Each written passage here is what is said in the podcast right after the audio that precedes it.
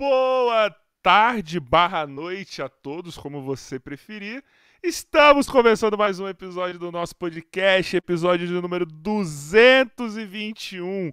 Mano, já são 221 episódios. Espera para quem tá querendo que a gente acabe, que talvez no 300 isso aconteça ou não também, né? Eu tô falando isso desde o 100, a gente tá aí ainda. Mas enfim, estamos começando mais um episódio. Rafael Carioca aqui na voz. E para não enrolar muito, já vou trazer para a conversa, antes de dar os próximos recados, os nossos convidados. Primeiro eu vou chamar o cara que já já veio, já posso considerar da casa, é um parceiro, gente boa pra caramba. Então temos aqui, ó, Danilo é módulo. E eu estava chamando toda hora errado o seu sobrenome. Ó, o Funko, que só ele tem. O Funko dele mesmo. E aí, Danilo, como que você tá, meu irmão? Se fosse o Faustão, ele falava, errou!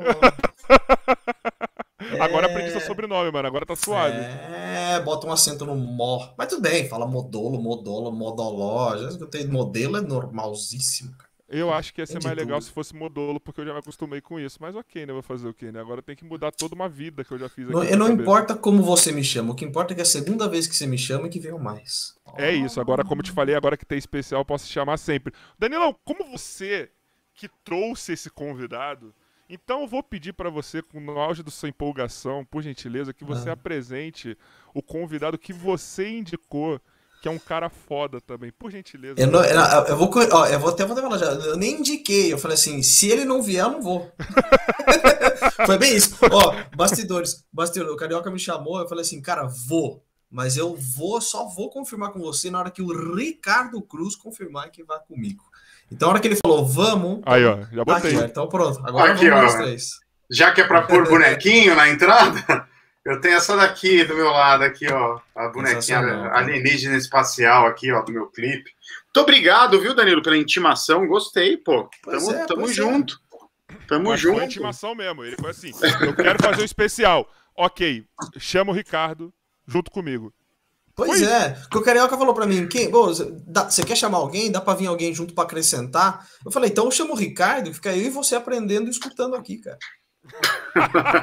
é isso. Olha o cara aí! Não, mas prazerzão, cara. Sempre bom falar né, do, do assunto que a gente gosta, com pessoas uhum. novas e, pô, tô feliz de estar participando. Obrigado aí, Danilo, por ter, pela consideração, né, cara?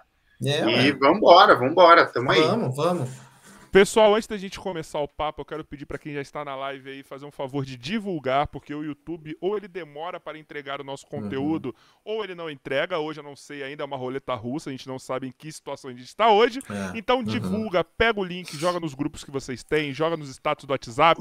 Você que já tem a Isso. figurinha de link aberta no Instagram, joga lá, tira um print nosso aqui, ó e já joga lá. Faz isso, certo? faz um stories, faz um stories, marca a nossa arroba. Todo mundo que marcar minha arroba, eu compartilho Exatamente. Stories, tá prometido, hein? Todos nós aí, ó. A gente compartilha vocês aí, dá essa força para nós. Estamos assistindo, tá? assistindo a live do Tokusatsu fora da bolha. Eu e o Ricardo Cruz estamos aqui para tirar o Tokusatsu do nicho do Tokusatsu, porque a gente só fala. Sabe o que é louco, carioca? Eu e o Ricardo, a gente só é chamado, no geral, para falar de Tokusatsu em grupo que só fala de Tokusatsu. Então é legal sair um pouco e falar para um público geral, cara. Por isso que é ah, gostoso. Por isso que eu convidei, por isso que eu fiz questão de trazer o Ricardo para cá. O Ricardo tem muito a acrescentar e tem muita gente que, que é fora do nicho do Tokusatsu que não linka ele, que não sabe que ele canta com uma banda do Japão, que não sabe várias coisas que ele já fez em pró do Tokufan. Ele fez muita coisa já. Então por isso que eu falei, cara, o cara tem que vir porque tem muita história para contar, bicho. Não, Pô, valeu. Mesmo. Mas da outra vez, Ricardo, só para ver que isso daí não é só da boca para fora, da, da vez que ele veio aqui, ele falou de você. Ele foi. citou o seu trabalho. Ele, foi aonde a gente conheceu mesmo, porque infelizmente a gente está fora dessa bolha, né? É, mas rapidão, antes de eu passar a palavra pro Ricardo, só encerrando aí, ó. Vocês podem mandar mensagem de áudio no nosso grupo do WhatsApp, tá? Então, exclamação grupo aí, ó. Vocês podem mandar áudio que será ouvido aqui no podcast, tá? Então, exclamação grupo aí no chat, vai aparecer o link. Vocês entram no grupo, pode mandar áudio, participar da conversa com a gente. Manda superchat também, manda bits você que tá na roxinha, manda pix é tudo nosso, tá?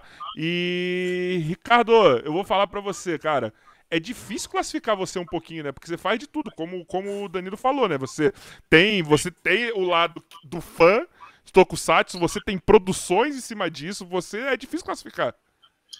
É verdade, eu estou trabalhando nisso, assim, com o pessoal que trabalha junto comigo, porque até me atrapalha, né? Porque, na verdade, tem essas. Eu tenho três vertentes, vamos dizer assim, né? Eu tenho esse lado de fã de Tokusatsu, que é uma coisa que é, é. Sabe, às vezes, quando você fala, puta, preciso dar uma repaginada das minhas redes sociais, falar de uns assuntos mais assim, mais fora da bolha, falar coisas que eu gosto. Só que quando eu boto a mão na massa, cara, tipo, as primeiras coisas que saem são só Tokusatsu, porque eu sempre tô com a mão na massa em Tokusatsu, fazendo coisa e uma sacada nova, alguma coisa que eu tô ouvindo, uma coisa que eu reparei. Então, assim, tem esse lado Tokusatsu, tem o lado cantor, o lado músico, que é um lado que eu pô, é, me dedico demais, demais, demais, há 16 anos profissionalmente, é, lá no Japão, inclusive, com a banda Jump Project, já fiz anime song para Tokusatsu, inclusive, para animes, games. Então, é uma outra carreira que, que é, é uma carreira, né, de fato. E a outra parte que é, eu sou professor de japonês também, né? Eu peguei essa experiência de ter morado no Japão, de ter traduzido, ser tradutor profissional, de ter participado do, da gênesis de, do, dos eventos, de uma versão moderna de eventos de anime aqui no Brasil, que é o Anime Friends, e a gente começou a trazer muita gente do Japão para cá, então eu sempre usava, né, como eu morei no Japão, eu sempre ficava responsável por essa parte dos shows, né, além de ter ajudado a criar, eu tocava no palco essas coisas, né, conversando com os caras, muita gente me perguntando, pô, como que você aprendeu, muita gente querendo aprender japonês, e aí transformei isso num método, o Danilo é o maior parceiro nosso, toda vez que a gente abre turma nova, tô lá com o Danilo fazendo campanha, gerando conteúdo, então assim, cara, eu, e quero inventar mais, e quero inventar mais, eu quero ser escritor também. Agora eu tô, eu tô há poucos meses de fazer 40 anos, faço dia 12 de janeiro, e eu, eu penso assim, sabe, que dos meus 40 para frente eu adoraria também abrir uma, uma atividade a mais, que é escrever. Escrever. Eu, eu já escrevia, porque eu trabalhei como jornalista há bastante tempo e tal, na revista Herói, fiz um monte de coisa, uhum. mas escrever livros, assim, sabe? Escrever roteiros. Enfim, é, é, eu fico, fico, entediado de fazer sempre a mesma coisa. É um, é um defeito, inclusive, que eu tenho. é o workaholic quero... que chama isso aí. É, é eu fiquei é cansado. Ah, não, é, não, não, é bem workaholic, cara. Eu, eu, eu, quero sossego também. Eu adoro o ócio. Trabalhando. Mas eu, não, eu me entedio de fazer sempre as mesmas coisas, entendeu? Então Entendo. eu fico só que elas vão se acumulando e aí a minha vida vai virando uma vida de workaholic porque eu não posso abandonar as coisas, entendeu? E Exato. nem quero. Você se mete muita Você se mete muita coisa, isso é verdade. Tem Sim. muito projeto começado já. Isso é, é. muito real. Tanto que assim, para agendar algo com o Ricardo, é, é um negócio que assim, não é para um dia para o outro. A gente tem que falar, pô, lá pro fim do mês, vamos marcar uma live, vamos marcar uma gravação. Não. É assim, é assim. E a Esse. gente conversa, eu com o Ricardo, a gente conversa diariamente. A gente é amigo fora do meio do Tokusatsu. Não, mas o exemplo da, foi o off aqui, ele falando que tem um compromisso agendado para abril. Eu falei, meu é Deus, isso, mano. falei, meu Deus, cara. É. Que agenda é essa? Mas é, mas, mas né, é para também manter estimulado, assim, né? Acho que a cabeça de, sei lá, quem mexe com criação, acho que é, tem uma característica que deve ter em comum com bastante gente, sabe? Uhum. É isso. Ô, Danilo, você sabe que você é o culpado do seguinte, né? Você me falou que tá tendo, que vai ter o primeiro filme de Tokusatsu aqui nos cinemas brasileiros, certo? Hoje? Você tá rolando, não, não. tá... É hoje, né? Pouco, é. E é. aí eu não tinha visto nada, ou talvez só fugiu no meu campo de visão. Esses dias passando pela região ali da Paulista, onde vai ser, onde vai rolar a mostra, né? O, o Onde vai rolar o filme. Aí todo lugar que passa ali tem anúncio da, da parada. Tá ligado? Tipo, e eu vi umas três, quatro agora, ferrou. É que nem quando você acha que você vai ser pai, você vê gente grávida é... na rua todo dia ou criança sim, pequena. Sim, sim. É a mesma Cara, coisa isso, que aconteceu comigo. Hoje, hoje é meio que um dia histórico pra, pra gente que gosta do Tokusatsu, porque vai estrear oficialmente é o primeiro filme de Tokusatsu nos cinemas, cara. Hoje, daqui a pouco, inclusive lá em Sampa, pra quem tá em Sampa. Se eu não me engano, lá na E Carioca, eu vou falar 3. um negócio pra você, cara. Eu vou falar um negócio pra você, Carioca. É, esse filme vai sair legendado. E o cara que legendou o filme tá no chat. É, mais é uma coisa. Ele... ah, pensei que era ser o Ricardo. Você apontou pro lado, eu falei, puto, Ricardo. Não, não, não. O cara. Não, é o Gustavo. Veja no, veja no ó, chat, Gustavo tá aqui, ó. Ele que legendou, cara. Ele que legendou. Eu tava falando com o Gustavo aqui, aí ele me mandou um áudio de 3 minutos e meio. Aí eu falei, Nossa. Gustavo, eu não vou poder te responder porque eu estou ao vivo no podcast. Aí mandei o link. Falei, cola lá, cara. Daí, pô, ele foi lá e Ricardo, tá então manda o áudio aqui, exclamação grupo, manda aqui no grupo que eu ponho seu áudio aqui pra ele ouvir, tá? cuidado com esse áudio, cuidado com esse é, Vai saber o que vem, vai saber o que vem. É, é. Cara, e é isso, cara. Então, é e, e, é a primeira vez é. que vai rolar, cara. E é legal isso, que as pessoas vejam que tem, porque muita gente, depois que acabou ali aquela exibição da manchete, muita gente acha que nada mais aconteceu, cara. Tem muita, muita gente assim, por experiência própria, dá pra. Os mensagens que eu recebo até hoje. Ontem eu recebi uma mensagem, um cara que achou meu Instagram, não sei como, não sei porquê, achou o Instagram, mandou mensagem falou, cara. Você tá falando de Kamen Rider hoje? Tipo, o que que tá acontecendo? Porque eu via isso nos anos 90. E tem gente que não tá inteirado. Por que, que eu tá falando? A gente fala muito para dentro da bolha. Por isso que é legal vir para cá, trazer o Ricardo e trazer mais gente dentro dessa bolha para estourar, tentar sair um pouco dessa bolha. Então é interessante isso aí. Quando você vê, passando pela Paulista, o cara lê Kamen Rider, isso meio que respinga um pouco na gente também, de alguma forma. A pessoa vendo Paulista, entra no celular Kamen Rider, pô, tá acontecendo isso. Quem que tá falando disso agora? E acha a gente, cara. Isso é muito legal. E eu acho que isso daí foi o que aconteceu comigo, depois que você falou, porque eu não estava prestando atenção nisso. Embora eu saiba que ainda tem uma cena, mas eu acho que a grande parada é a galera, por exemplo, não associa Power Ranger, que é uma parada que está aqui no Brasil infrequente é, uhum. atualização, né? Ainda. Uhum a galera não associa Tokusatsu. Então a galera acha que a única coisa que é produzida, até porque tem a parte americana da parada, né? Por isso que não, não, não, não parou totalmente. Então a galera não uhum. associa, a galera não sabe, acha que é só isso que está acontecendo no mundo. Então, mas eu, e, eu acho que. E, e, tristemente o inverso é, é, é, acontece, né? A pessoa vê um uhum. Tokusatsu e ela associa imediatamente a Power Ranger, né? Mas é que o lance eu acho que é muito, é muito da época que chegou, porque e hoje quem, quem pegou, tá passando a cultura Power Rangers, por exemplo, claro, é uma claro. criança. E a criançada mesmo que tá, que tá pegando a cultura para ver Power Ranger nem sabe que existe as séries japonesas. Então tem muito Sim. disso de. É, é, por isso que é legal ter, ter, ter esses veículos de informação, é, e, e, é uma coisa que eu tento muito fazer. Expandir, levar para fora, para chegar para essa galera que achou lá na cultura e falar, cara, isso aí que você tá gostando, dá uma olhada que já tem décadas de acontecimento Sim. antes disso, dá uma pesquisada, talvez você goste disso. A galera que chegou muito de antes, é, que também já meio que torce o nariz para as coisas novas. É meio que. É um trabalho difícil, cara. É um trabalho que as gerações. Acho que, Com a gente. serve para todas as franquias, todos os nichos, essas gerações meio que Sim. discutindo quem é o melhor, quem é o pior. É o que eu estava falando para você no outro, no outro podcast, na outra vez que eu participei. Ah, o Kamen Rider Black é o melhor que tem. Eu acho que tem duas pessoas que podem falar isso na face da Terra: o dono da Glasslist e o seu Toshihiko Kagashira, que os caras que ganharam em cima. Ninguém mais pode falar com razão que é o melhor. O resto é só acha que é. Quem ganhou, que é os dois que ganharam grana em cima disso, são os que podem bater o martelo e falar, realmente, para mim é o melhor.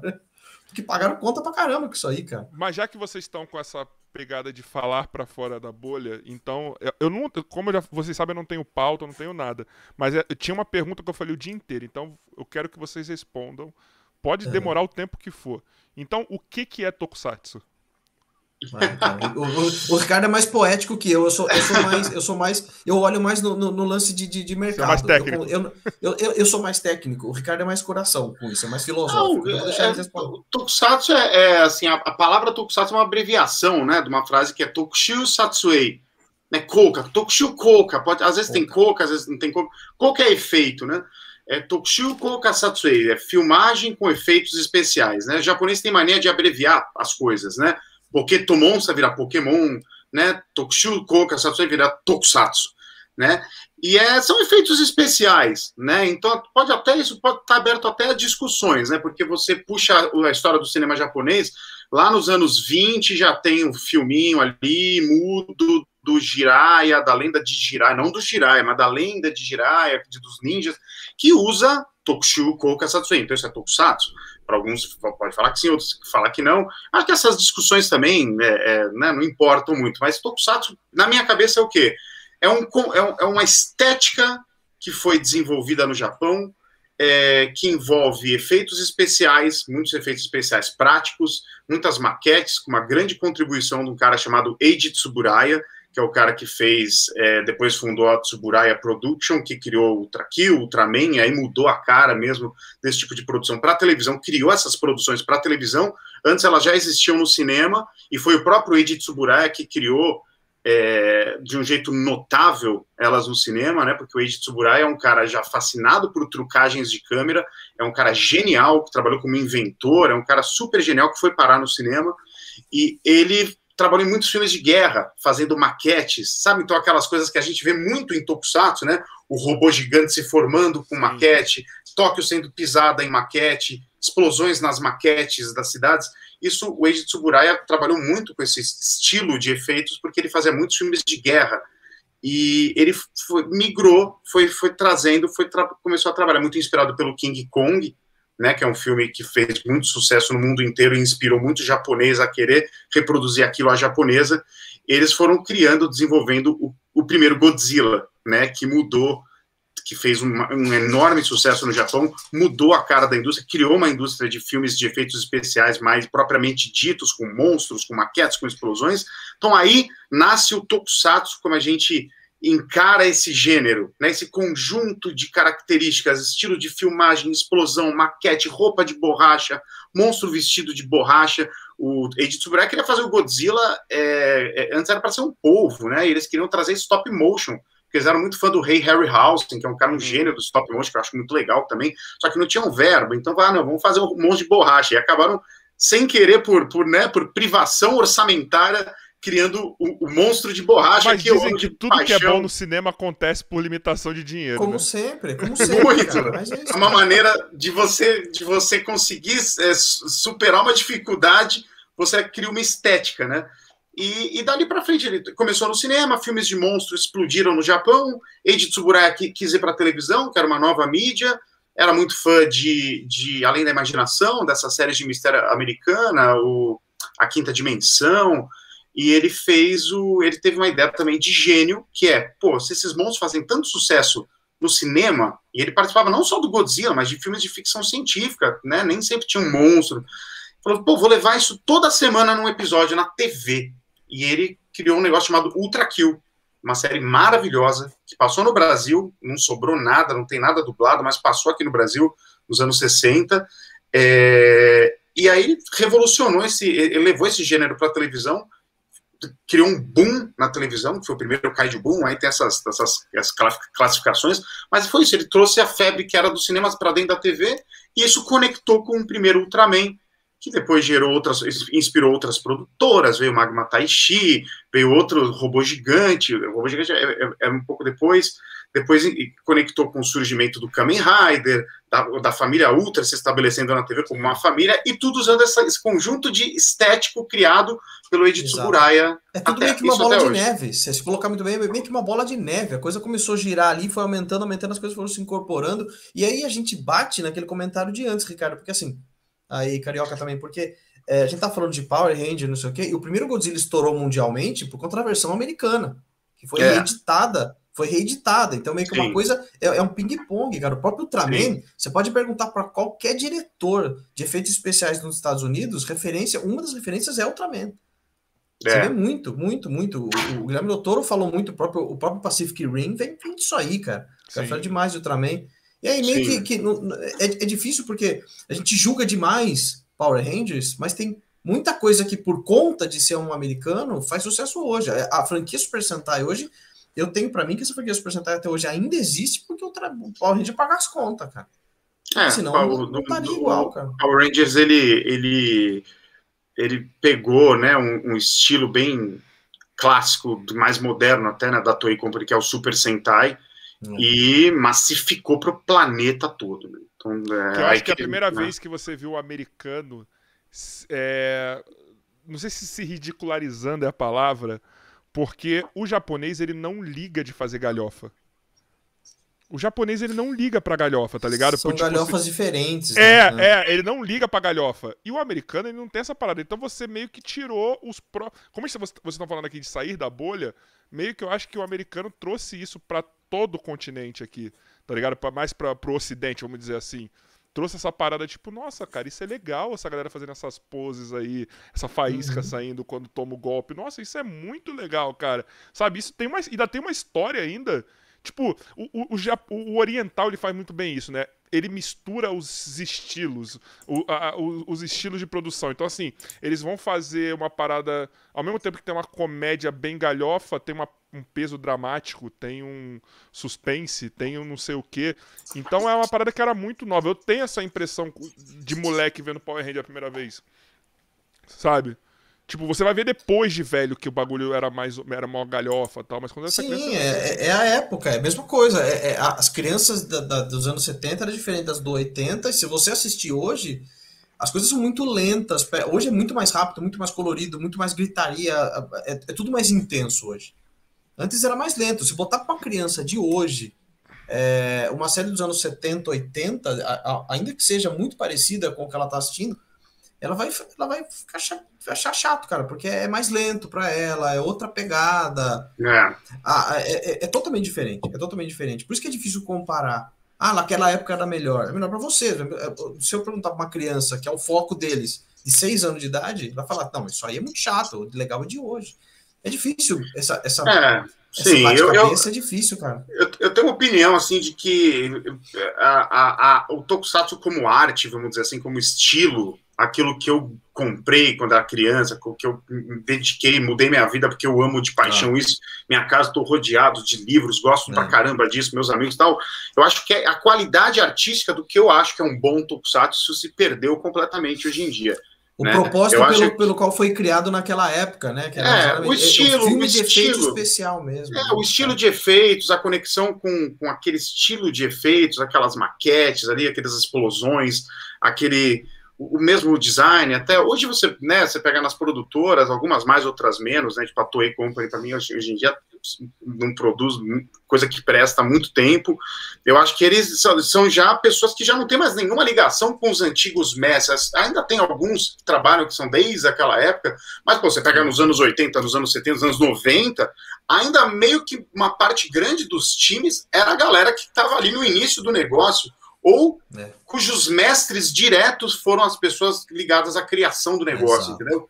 Então você tem uma preservação de um conjunto de características no roteiro, na música, na, na, na cinematografia, que eu comprei quando era criança, aquilo eu comprei quando era adolescente, continuo comprando até hoje, que tem muita coisa que eu não vi, até eu esgotar tudo que eu ainda quero ver, que é antigo, vai demorar muito. Mas quando eu olho para os novos, isso já se transformou em algo diferente. É. Essa e galera aí, que, que talvez faz, é seja mais para mim, sabe? Essa galera que faz hoje roteiro, produção, enfim, não é aquela galera. Como se atualizou toda a equipe por trás das câmeras, essa galera que trabalha hoje, que tem seus 30, 40 por trás das câmeras, é a galera que, que veio talvez de outras referências, tem a outra base, é. então meio que vai mudando um pouco, né, cara? É difícil. Sim. É, tudo, é, e tudo bem. É isso, é, tanto que a, né? série, a série de hoje, a, a, a, série de hoje, que é o Zenkaiger, Carioca, que é a série comemorativa Sim. de 45 anos, essa série, o, o, o cara que tá. O, o compositor das trilhas, o Chumei Watanabe, e ele é o cara que meio que é a alma musical de tudo isso que a gente tá falando, cara, desde aquela época. Cara, é uma série de muito fanservice, né? É, é uma série que ela tem muito fanservice. Ela... Isso, não, mas ela é feita para no... isso. É. O Junko Komura, que faz o roteiro, é, é, é, é, se juntar eu, Ricardo, e mais 200 pessoas, não dá o vício de Junko Komura em Super Sentai, porque ele lembra do detalhe do detalhe e traz isso para cenas. Eu tô assistindo o Zenkaiger para fazer, pra fazer um review mesmo, porque a série, a série é bem que você falou, é galhofa, galhofa, mas o divertido dela tá sendo caçar essas, é. caçar essas coisinhas mesmo, assim, isso que tá sendo muito legal. Então, é, é, trazer o Chumi e o Watanabe, você percebe a diferença na hora que você escuta a música, vê um negócio é uma sensação outra, assim, o cara que fez a trilha do Jasper, o cara, é... enfim. É, Pô, só o cara que fez a trilha do Jasper, do Mazinger Z, assim, tipo, mais de é, 10 anos antes do Jasper. Currículo. Ele tá com 96, 97 anos de idade, assim, ele é um pouco mais novo que a minha avó. É, e tá nativa. Só que é, é, oriental, meu, é meu sonho, cara. Mas isso daí por oriental é 70 anos. No máximo. É mais ou menos, cara. O Tio May é referenciado é. mesmo entre os orientais, assim como um caso de longevidade absurda. É meu sonho de vida, cara. Quer vida mais feliz do que essa, meu? Você tá com 95, 96 anos de idade, trampando, fazendo, colocando no ar tuas composições, assim. E o Tio May já é um pouco repetitivo, né? Ele, desde os anos. Tem umas histórias maravilhosas, tipo o cantor da música do Dylan, que é o Akira Kushida. Ele, às vezes, o Tio May atrás mandava música nova para ele cantar ele conta que falava assim para ele, mas, mas Ultimate, é, essa música já foi, né? Já tá, tá muito parecida. E aí ele falava, é mesmo, mas você parece com qual, hein? Não, não, olha aqui com essa que eu já cantei. Ah, então tá, vou mudar. Tá, me dá ele, mais uns Ele tem uma assinatura, ele tem uma assinatura muito forte, né, cara? Milhares de músicas, né, Danilo? Porra, como assim? É, é milhares, é, vai se repetir. Então, é, lógico, ele tem uma assinatura muito forte. Você escuta, você sabe que é dele, cara. É impressionante, assim. Ele é um puta de um artista. Ele, ele, ele, ele é muito tem bom. uma. Sim, sim, sim. De referência total, assim. É, ah, cara, usando o exemplo da introdução do, do, do, do Battle Fever com Homem-Aranha, a introdução é a mesma, quase, né? Cara, da é. É muito parecido, usando um exemplo muito ali, lá, ainda dos anos 70, cara.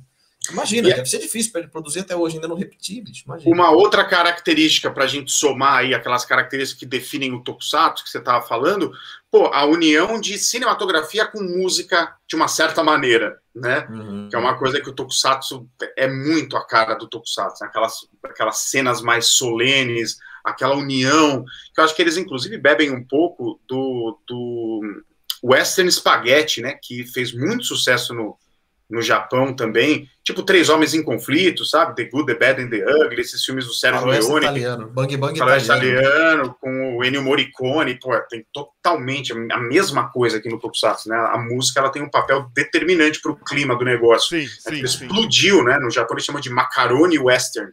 Então, acho que tem essa retroalimentação, inclusive, né? De, de vai, vai eles vão fazendo e vão se reinspirando para fazer essas outras coisas. Vocês estão dando aqui várias, várias vertentes, várias coisas que, que englobam o tokusatsu, tá ligado? Que a gente, quem, quem minimamente sabe, sabe o quão rico o, o que engloba a palavra tokusatsu, certo? Mas por que, que a maioria do ser humano médio só é, associa a Super Sentai? Porque, por exemplo, se você falar que Godzilla é, ninguém vai. Por quê? Cadê os caras coloridos soltando faísca? Tá ligado? Cadê? Cadê as paradas? Mas, mas cara, eu acho que quem sabe. Diga, diga, diga, Dani. Não, não, não, eu ia dizer, é muito mais por uma questão de referência, porque a maneira como o Godzilla entrou na vida, aquelas transmissões, sei lá, do SBT no meio da tarde, na mesma época mais ou menos que passava as séries, é meio que é diferente a maneira como ela entrou, talvez, na vida das pessoas, assim, é um pouco e eu acho que muito mais quando a pessoa fala Tokusatsu, a pessoa é, na hora lembra do Jaspion, assim, um, é, até mais do que Super Sentai, sim, até, sim, eu sim, acho. É muito do Jaspion, assim. E o Jaspion, às vezes, as pessoas nem conseguem conectar que é um Tokusatsu. Quem só viu o Jaspion, que tá só naquela época, às vezes você fala Tokusatsu, a pessoa nem sabe o que é. Né? É, ah, é aquilo que, que era igual do Jaspion. Tanto que as outras séries que chegaram pós-Jaspion eram chamadas de cópia do Jaspion, mesmo sendo lançadas antes no Japão, assim tem essas, tem essas conexões Sim. malucas. É um, pouco, é, é, um pouco disso que a gente tava falando, de sair um pouco da bolha, né? Sabe isso quem, quem consome isso diariamente, como a gente. Cara, Mas eu, acho que, eu acho que é só a pessoa saber o que é Tokusatsu, ela já, já mostra que ela tá na bolha, entendeu? Já então, é, já é tá, exato. Ela sabe o que é Tokusatsu, ela não conhece só Super Sentai, não, entendeu? Agora, eu acho que é, quem não conhece a palavra Tokusatsu tende a associar qualquer herói com cara de japonês a ah. Super Sentai. Eu acho que muito por conta de Power Rangers, né? Porque foi hum, o que massificou no Ocidente. Gerações, gerações. Power Ranger é ou Changeman? Porque os mais velhos também associam a Changeman, né? Mas é, então, tudo bem, mas tá ficando cada vez mais raro, né? Sim, é, tem a galera que já é grupo de risco, né? É, Essa galera aí. Me deixa triste demais. É, pô, né, Changeman, porque a gente tem tem um monte de Super Sentai que passou aqui, né? A gente tem Changeman, Google Five, Maskman e Flashman passou aqui. Pô, é, são quatro séries, né? Mas enfim, também é, ficou, é, é, muito antigo isso, né, cara? O tempo passa, eu vou fazer 40 anos aqui, uns meses. O tempo é. passa, é, é, implacável a passagem do tempo. Então, cada vez mais vai ser sinônimo de Power Rangers. Vou falar para vocês que eu foi o que amor, massificou. Eu tenho um amor Tanto... estranho. Hum. Que eu que da, dessa época da manchete, quando todo mundo era Changeman, Flashman e etc, etc, etc, eu amava o Inspector. Mas assim, amava amava. Eu, é a, minha, a minha lembrança de criança era isso. Qual que é? Travou a transmissão bem na hora que você citou a série. Era para você e... não ouvir, Ricardo. Ele falou então, que não... o Spectre. Eu amava quando era criança. Eu tenho essa, essa parada de criança. O Spectre. Mas eu era criança e eu amava. Não, ninguém é perfeito, né? eu nunca assisti depois de velho. Eu nunca assisti eu depois muito. de velho.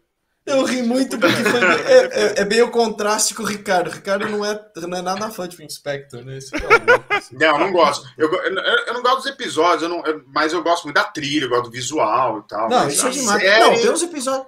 Tem uns episódios do Inspector, que, que, que, o episódio 5 lá, que, que ele vai atrás de um urubu, de um corvão ali, que ele tem que. Tem, tem revendo. Hoje em dia, veremos. É, é o Inspector nunca me pegou. E, e, assim, eu nunca revi muito o Inspector. Justamente por nunca ter a curtido. Minha visão é de criança. Eu, é, quando passava na TV na época, eu não curtia muito o Inspector. Eu curti. Não era muito a minha vibe, nem Soul Brain. Aí depois, por muita insistência do meu amigo Matheus, que é fã de Soul Brain, eu fui lá reassistir eu, alguns episódios de Soul Brain. Eu prefiro e... Soul Brain que o Spectre. E é legal, Giban, é legal. Giban também era. Puta, eu adorava também. Mas sabe Nossa. que a gente tava falando das, das gerações, cara, e, e, é um lance que, tipo, eles tentam também no Japão meio que acompanhar. Tanto que foi anunciado o, o novo Kamen Rider Black, o Black Sun, que não é para essa molecada de agora. Os caras tão, tão, tão dando uma mexida em tudo que é para essa galera da, da, nossa idade comprar. É pra Sabe? gente. É, é, é, meio que isso, assim. É um, é um Já lance, gostei. É isso. É, é, é, é trazer uma nova versão do Black meio que usando os mesmos elementos, mas de uma maneira bem mais pesada, bem mais monstruosa. A palavra que eles usaram foi bem essa mesmo. A ideia é trazer o monstro que o Black deveria ter sido. Sim. Então, Mas me é, diz é, uma é coisa, só para eu ver se eu não tô com, com um falso cognato aqui, enfim. Nada. Enfim, o, o Black ele é antes do RX, certo? Sim. Ah, então a minha memória tá certa, porque eu lembro é, o RX eu continua amava, o Black. É. Que eu amava o Black, e quando veio o RX eu. Que merda, tá ligado? Eu lembro que eu odiava. É, muita gente tem isso, cara. Muita gente tem isso. Eu recebo muito, muito depoimento assim. De gente que, na hora que entrou o RX, estranhou demais, porque ela tem um. Ela vai para um outro lado, é um outro tom a, a série, é. outro visual. É, o, outra... o RX ele quebra, né? Com a, o que quebra demais. Vinham fazendo com o Kamen Rider até aquele momento, né? O Kamen Rider passa a ter espada, ele tem um carro, né? Nunca tem, tem inimigos que vêm do espaço, tem, tem soldadinhos, os soldadinhos são uma coisa lá do, do, do Império. O Kamen Rider nunca teve império, nunca teve espada, nunca teve carro, entendeu? Então eles fizeram uma quebra muito brusca, assim. O Black e, era mais e, é contido, é, né? Era mais. Era uma trama. Não, mais... e todos os Riders até antes do Black, entendeu? Eles quebraram com formatão Kamen Rider até, até então, né?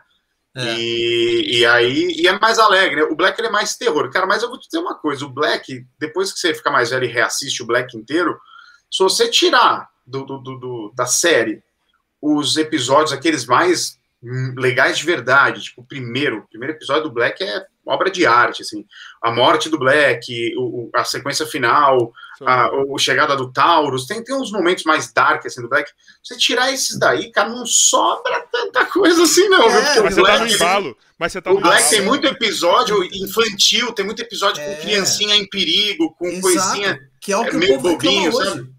Exato. muita coisa que... o, Black, o Black, na verdade, em menos de 10 episódios, você resume a série toda. Em Dá pra editar num filme, né, cara? Dá pra pegar Dá e fazer uma edição e virar um filme. Em quatro horinhas você resume tudo. Em Acaba quatro horinhas você resume é. tudo. Cara. É isso, é isso. Mas tipo, os bons acho... momentos são ótimos.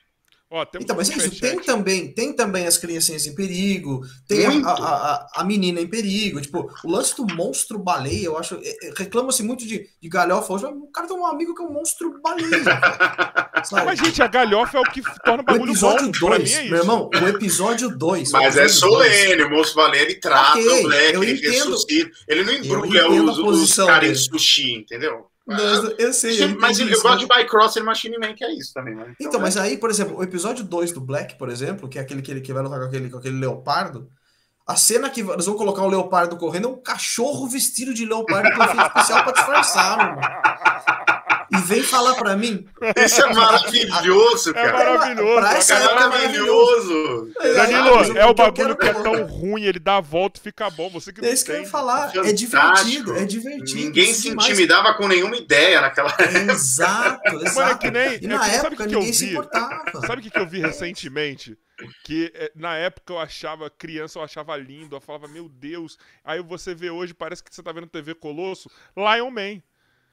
Tá ah, maravilhoso, maravilhoso. Também assim, é finesse.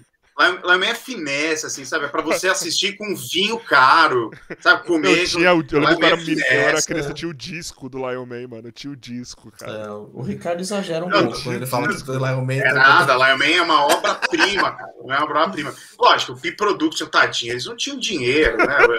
É. E, e, que é, mas é a mesma coisa que eu tava falando pro, pro Black. Tá? O, o, o Tokusatsu tem essa característica, né, cara? Ele não não, ele, ele não se intimida com nada, né? Tipo, tem aquela ideia, ele executa aquela ideia, dane-se, tem dane dinheiro, não tem dinheiro. O Lion Man, ele tem uma conexão lá, tudo com aquela coisa de renge, da cultura japonesa, né? De você se transformar em animais e tudo mais. E Transforma o primeiro... de pelúcia, né?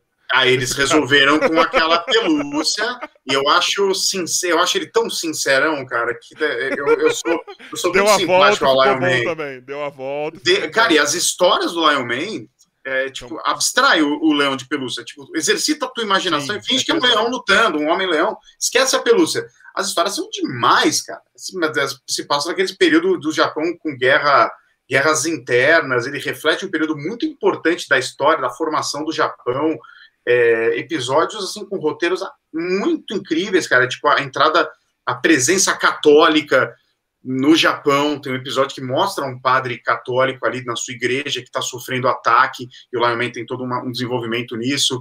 Mostra, tem cenas de crueldade que hoje acho que não poderiam nem ser exibidas na TV. Tem um episódio, por exemplo, que o Lion Man ele tinha uma rivalidade com o, o Jaguar, né, que é um outro, uma, uma pelúcia, só que é pelúcia de um, de um leopardo, né?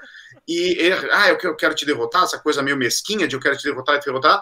Tem um episódio que a família de Mantor, que são os inimigos, eles dizimam um vilarejo, e aí o Jaguar ele é exposto a esse, essa cena, e ele vê uma mãe se arrastando pela lama, procurando pelo filho dela, e ele, ela encontra o corpo da criança morta, e ela pega o corpo da criança e abraça assim, meu filho, meu filho, tipo, sofre com a morte do filho, e faz o, o Jaguar olhar aquilo e falar, não, eu preciso ajudar o cara primeiro a, a resolver esse problema. Né? Eu não posso ser tão mesquinho de usar a minha força Então, assim, sabe, se abstrair, o Lion Man ele tem, uma, ele tem um, camadas que os outros não têm.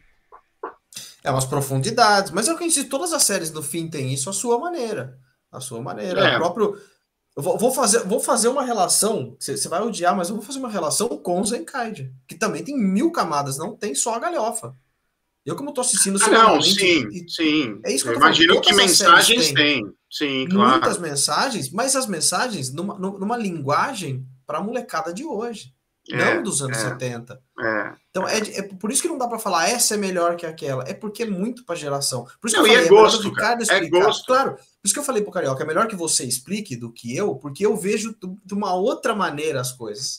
A maneira é. que você vê é um pouco mais filosófica, eu já vejo mais então é legal porque a gente meio que se completa no pensamento, e por isso que eu Mas eu acho assim, mas assim, e, e, e, entrando mais lá no papo de bar aqui, eu acho hoje mais pobre, artisticamente mais empobrecido, hum, sabe? Hum, Antigamente hum, você, hum, assim, empobrecido assim no sentido de qualidade artística, sabe? Um roteiro sim, desse, você precisa no, no, do Lion Man, ele ele tem, tem, ele tem, às vezes não tem pressa para chegar numa emoção. Um roteiro, é um roteiro né? desenvolvido. Não tem pressa para chegar numa emoção. É, Hoje não dá tempo, cara, porque eles têm que apresentar o próximo reloginho. Então. O, o, o, é, o, tem uma, o herói que ganha uma forminha feia nova. Então, era isso que eu ia perguntar, mas isso daí não é o advento de duas coisas: o dinheiro, e vou explicar o porquê do dinheiro o dinheiro de você ter para produzir, porque hoje qualquer um que tem um Mac consegue fazer minimamente um efeito especial.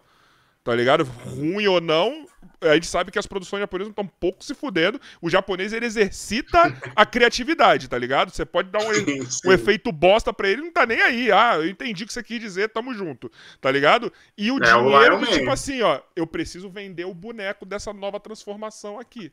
Mas tá é ligado? Isso, tipo, é isso mesmo, é isso mesmo. Mas é isso, é o que o Ricardo falou. Não, não se compara, não se compara. É o que você falou. O Lion Man, ele tinha. O único objetivo da, da história do Lion Man era contar uma história não vender é. mais nada. Era isso. Sim. O objetivo era contar uma história. Hoje a história é, é só um gancho para poder apresentar as forminhas, entendeu? É totalmente diferente a maneira como se apresenta. Era mais escasso tudo, né, Danilo? Também naquela época, assim, eram poucos é... programas de TV, não tinha internet, não tinha muita competição. Tinha os bonecos do Lion Man, tinha a espadinha do Lion Man, tinha o disquinho ah. do Lion Man, tinha tudo do Lion Man, os produtos estavam lá.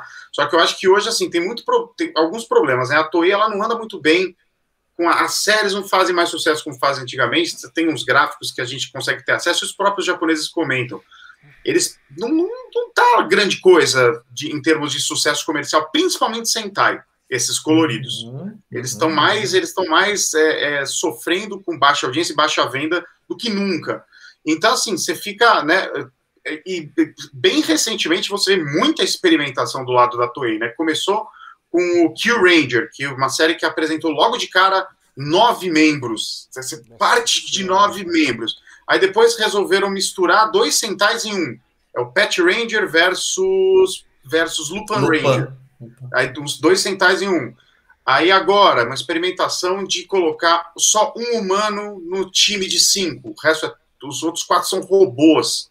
Aí ano que vem uma coisa maluquíssima que eles estão fazendo, vai chamar Dom Brothers, né? A série vai chamar Dom Brothers, vai sair completamente do padrão e meio que vai se inspirar em lendas japonesas, tipo Momotaro, Mais Guerreiros uma vez Clássicos. Com um humano só também, parece, né? Então... Parece que um humano e computação gráfica. É... Assim, você sente um pouco de desespero, sabe? Deles quererem fazer é um... o negócio vender mais, entendeu? E é um pouco também pelo apelo, porque eles vão desvincular com a Hasbro, né? A Hasbro vai desvincular um pouco é... da franquia e, a, e, e, meio que Power Ranger paga as contas dos caras lá, entendeu? É... E aí, perdendo essa, perdendo essa fatia aí, os caras estão tentando se vai, vai Logo mais vai ter, vai ter Super Sentai em anime só.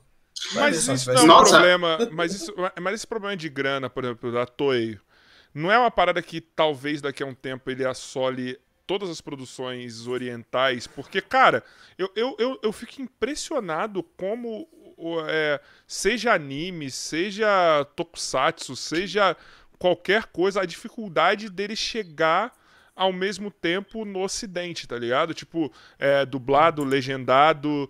É... Isso eu vejo isso como um problema financeiro mesmo daqui a um tempo, e eu não, eu não entendo o motivo disso. É um problema tá cultural também, viu, cara? O Japão, assim, ele sempre teve uma incompetência em, em, em falar com o mundo. Eles produzem muito para eles, né? Por exemplo, o K-pop que a gente vê hoje, né, o pop coreano, é, é o que o Japão deveria ter feito nos Sim. anos 90 com o J-pop né? Que é a indústria que, inclusive, inspira muito o K-pop no, no, berço, historicamente, assim, né? É, e o Japão nunca foi capaz. O mercado interno sempre gerou muita grana, muita grana, muita, muita, muita grana, a ponto deles nunca precisarem olhar para fora. Com anime, tokusatsu, mangá, a mesma coisa. As coisas acabavam indo para fora, né, tinham distribuidores, como o Toshi, lá nos anos 80, comprou lá o Jasper, voltou com o Jasper Baixo do Braço, fez uma revolução cultural aqui, nós, um pouco de exagero, mas fez, criou um fenômeno cultural pop com o Jasper, e o Japão, mesmo assim, tipo, nunca se interessou em, sabe, olhar com mais atenção para o Brasil, para o nosso mercado, nunca, sempre olham para o mercado interno dele, então eles têm essa característica, que você vê um esforcinho deles tentarem mudar, né, Danilo? Tipo, tem o canal oficial da Toei. Eu acho que a, a Toei sempre foi, foi pior, Sim. foi mais incompetente do que a Tsuburaya, por exemplo. Não, a Tsuburaya, é, é, muito, é muito na crista mais... da onda. A Tsuburaya, só pra você ter uma ideia, Carioca, você que tá um pouco por fora, pra, pra, pra galera que tá vendo de fora entender, a Tsuburaya é quem faz Ultraman a Toei é quem uhum. faz tudo isso que a gente tá falando até agora. Tá.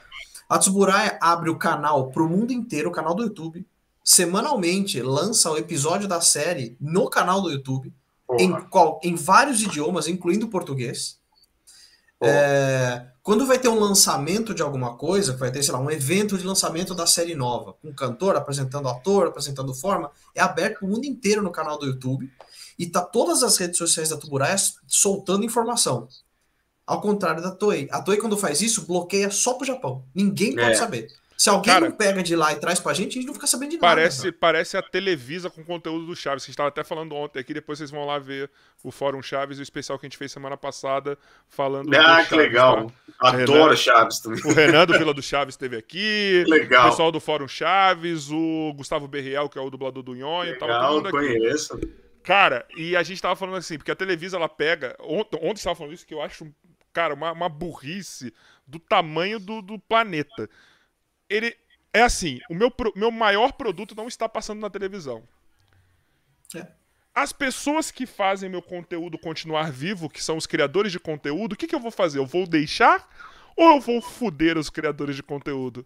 Ah, vou fuder os criadores de conteúdo. Então eles derrubaram Faz sentido nenhum, né? todo mundo. Então, tipo assim, eles estão perdendo dinheiro com o seu próprio conteúdo. Estão fazendo o povo esquecer o produto deles. É isso. Isso faz o povo esquecer o, mundo, o produto deles. Mas eles estão eles derrubando também é, vídeos a respeito dos episódios e não só quem posta o episódio mesmo? No Instagram e no, no YouTube. Qualquer coisa. Você produziu, passou um pouco do fair use, tá ligado? Sei lá, você botou 3 segundos e meio. Acabou. Derruba. Acabou. Acabou. É acabou. Já era. O Instagram Olha, a Toei, a Toei é, é, é, um pouco essa, essa, essa cara. Tem, Me é. vem na cabeça uma coisa meio empresa familiar, sabe? Uma empresa de gente mais velha, assim, que não que sabe, não entende, que, que, que funciona a cartilha antiga. Parece sabe, que é um monte entende. de Eurico Miranda. É, cara. É, cara, que não, não, entende que o mundo mudou e que é legal você né, usar isso a favor e não contra. O Danilo deve ter tido problema com coisa da Toei, né, Danilo? Puta, Porque já, já tô usando imagem. strike, flag pra caramba. É, eu demorei para entender como é que a Toei trabalha. Na verdade, o problema é que é o seguinte: mesmo você estando dentro das regras do YouTube, a Toei, se quiser, vai lá e puxa o tapete. E vou vez comigo. É, é, isso, cara. É isso. Eles, ah, eles, sim, se, sim. Eles sim. fecham, eles fecham. Eles falam, eles, não, não vai sim. usar. Não gostei que tá usando para com essa conotação. solta, eles soltam um trailer de um filme novo. Se eu pegar e fazer uma review desse trailer, uma análise desse Já trailer era. e usar a imagem, é um problema. Ainda que o trailer seja um material de divulgação. É. Pode ser um problema, pode ser um problema. A Tsuburaya Essa não, parte cara. é complicada. A Tsuburaya não, a Tsuburaya, a hora que você, você joga pra frente, a impressão que eu tenho é que você fala do, do, do Ultraman, você fala da série nova, alguma coisa, a Tsuburaya fala, pô, obrigado, ajuda aí, dá, é. ajuda nós. A Tsuburaya entendeu super que é assim abraça, que o mundo cara. gira é. hoje, né, cara? A Tsuburaya, Sabe uma empresa... A, a, o ano passado, o ano passado, acho que foi esse ano, cara, que eles gravaram em vários idiomas, cada Ultraman falou num idioma obrigado quando eles fizeram, acho que um milhão no canal, né? É, foi. Cada personagem do Ultraman gravou num idioma obrigado, cara, incluindo o português do Brasil. Incrível. Não, isso é incrível, Sabe porra. quem tá é, fazendo é... isso? Sabe quem tá fazendo um marketing incrível, se apoiando nos criadores de conteúdo no mundo inteiro? A Sony. Malandro, se você for pegar pra ver legal, não tá tendo quase nada de Homem-Aranha saindo. É. Quase nada. Eu tenho certeza que quem tá vazando tudo é a própria Sony. Tá ligado? Tipo assim, hum. estamos numa recessão por conta da pandemia, não queremos gastar dinheiro, então o que a gente vai fazer? Criar hype. E é isso que talvez uhum. Suburaya esteja entendido e tenha entendido é. e as outras não, cara. Vamos Super, criar um hype. Exato. Deixa falar. Fala, cria hype pra mim. Faz, faz teoria. Vai, vai. Ainda mais quando o teu produto é pro mundo inteiro, né, cara? Ainda mais quando é um Homem-Aranha, né? É pro mundo inteiro, pô né? Você, você, tem que, você vai ficar derrubando cada, cada jornalista de YouTube que for falar do seu produto e ficar usando mais que três segundos do fair use, entendeu? É estupidez, né? E a é, Tsuburaya acho... tanto entende isso que o plano dela é jogar Ultraman como, como personagem mundial, assim como, sei lá, um Capitão América é da mas Marvel, um é. personagem é. mundial, cara. Não, é, é. Mas você pega assim, o Ricardo, é, o Ricardo e eu estamos mais dentro do universo do Ultraman do que você, por exemplo, para ter um, mas um eu conhecimento. Acho que, mas, mas, aí, aí que eles querem, eles querem que você ou mas cara, o seu vizinho, de fora. Eu já vejo é. Ultraman assim. Porque eu, eu, até ia falar isso, eu ia ler o Superchat, mas daqui a pouco eu leio o Superchat aí, Léo.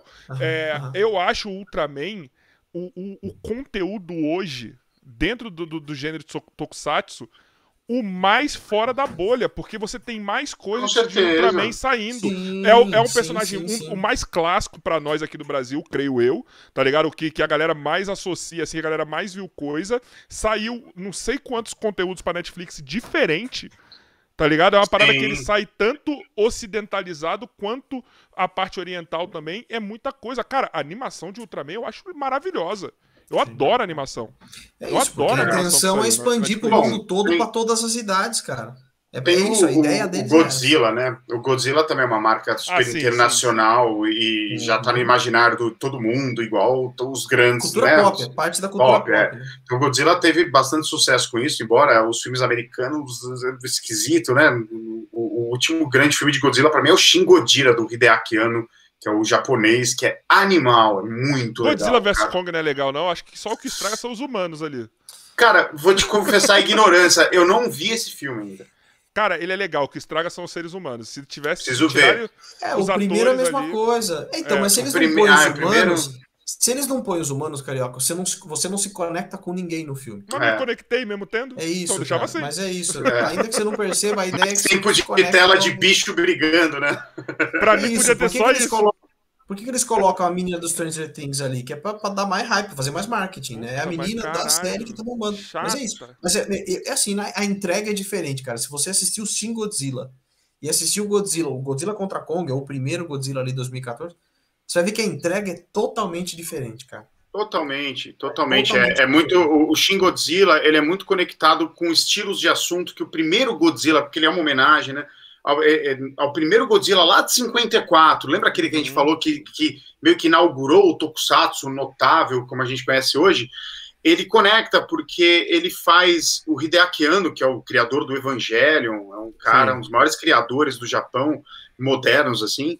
Ele pega e ele faz uma crítica através do Godzilla, através dessa coisa que surge, desse monstro que surge, sobre assuntos atuais, assim, que tem a ver com o Japão atual, com uma burocracia excessiva do governo, que ninguém consegue decidir nada, que chega a ser uma, virar uma caricatura, eles não conseguem dar um passo, você tem que fazer mil reuniões, a submissão ainda ao, ao, à opinião americana, submissão ao, ao que os Estados Unidos acha, a pressão internacional. Então, tudo isso está rolando. Ele é um filme de bastidores, né? O monstro está aparecendo e você vai acompanhando dos gabinetes o que está acontecendo. E esse é o filme. Cara, é fantástico, é fantástico. Com, com direito à homenagem, com a, a trilha sonora original, o tema, sabe aquele. Tanana, tanana, tanana, tanana, a cena noturna dele destruindo né? tudo. É, cara, então assim, sabe, é um filme que tem esse estilo, traz a coisa estilosamente clássica e consegue contar uma história que tem a ver com as raízes do que representa o Godzilla não tem comparação nenhuma com o filme americano. É, Carioca, e aí, como. Eu, e aí é o contra do que o Carioca falou, porque ao contrário do americano, que o humano estraga o filme, na verdade o foco do, do, do, dos filmes do Godzilla japonês é o que os humanos estão fazendo para é, Só que ele não concentra problemas humanos. Falam, é não totalmente o contrário, cara. É totalmente mas pelo, que vocês falam, mas pelo que vocês falam, ele não concentra em um personagem. Na verdade, o que eu entendo, eu não vi, é. mas o que eu entendo é o seguinte: o monstro ainda continua sendo o protagonista, só que você tá vendo a consequência daquilo. Exato, tem lá seus protagonistas, sim, o que tem o mais monstro atenção, é o problema. O monstro é o problema mas o monstro, trama, né? o monstro é, exato, o monstro ele significa a, a, incompetência, a submissão, entendeu? Isso vira um monstro que faz o Japão é, não conseguir para frente. Daí tem todas as, as, camadas de crítica que ele coloca. E olha que legal, né? A gente está falando assim, entrando num assunto tipo que os rumos do Tokusatsu, sabe essa coisa assim? Para onde vai, né, esse, esse gênero que a gente ama tanto tal? Eu, eu sou bem otimista, porque o próprio Hideaki Anno, que é esse super criador, ele fez o Shin Godzilla, ele entregou agora o Shin Evangelion, que é também parte de uma jornada aí que ele quase enlouqueceu fazendo esses filmes recentes do Evangelho, encerrou, ele falou que agora ele quer ficar um tempo no live action, então ele vai entregar o Shin Ultraman, que já está pronto, é um filme em que ele volta à origem do Ultraman e, e vai propor uma história que eu estou doidinho para ver como é que vai ser, né? Ele tirou o Color Time do Ultraman. Né? É, ele, ele, usou, ele usou original, na, original mesmo. É, o, o, design original né, do Toro Narita, que era um, um, Ele era um alienígena.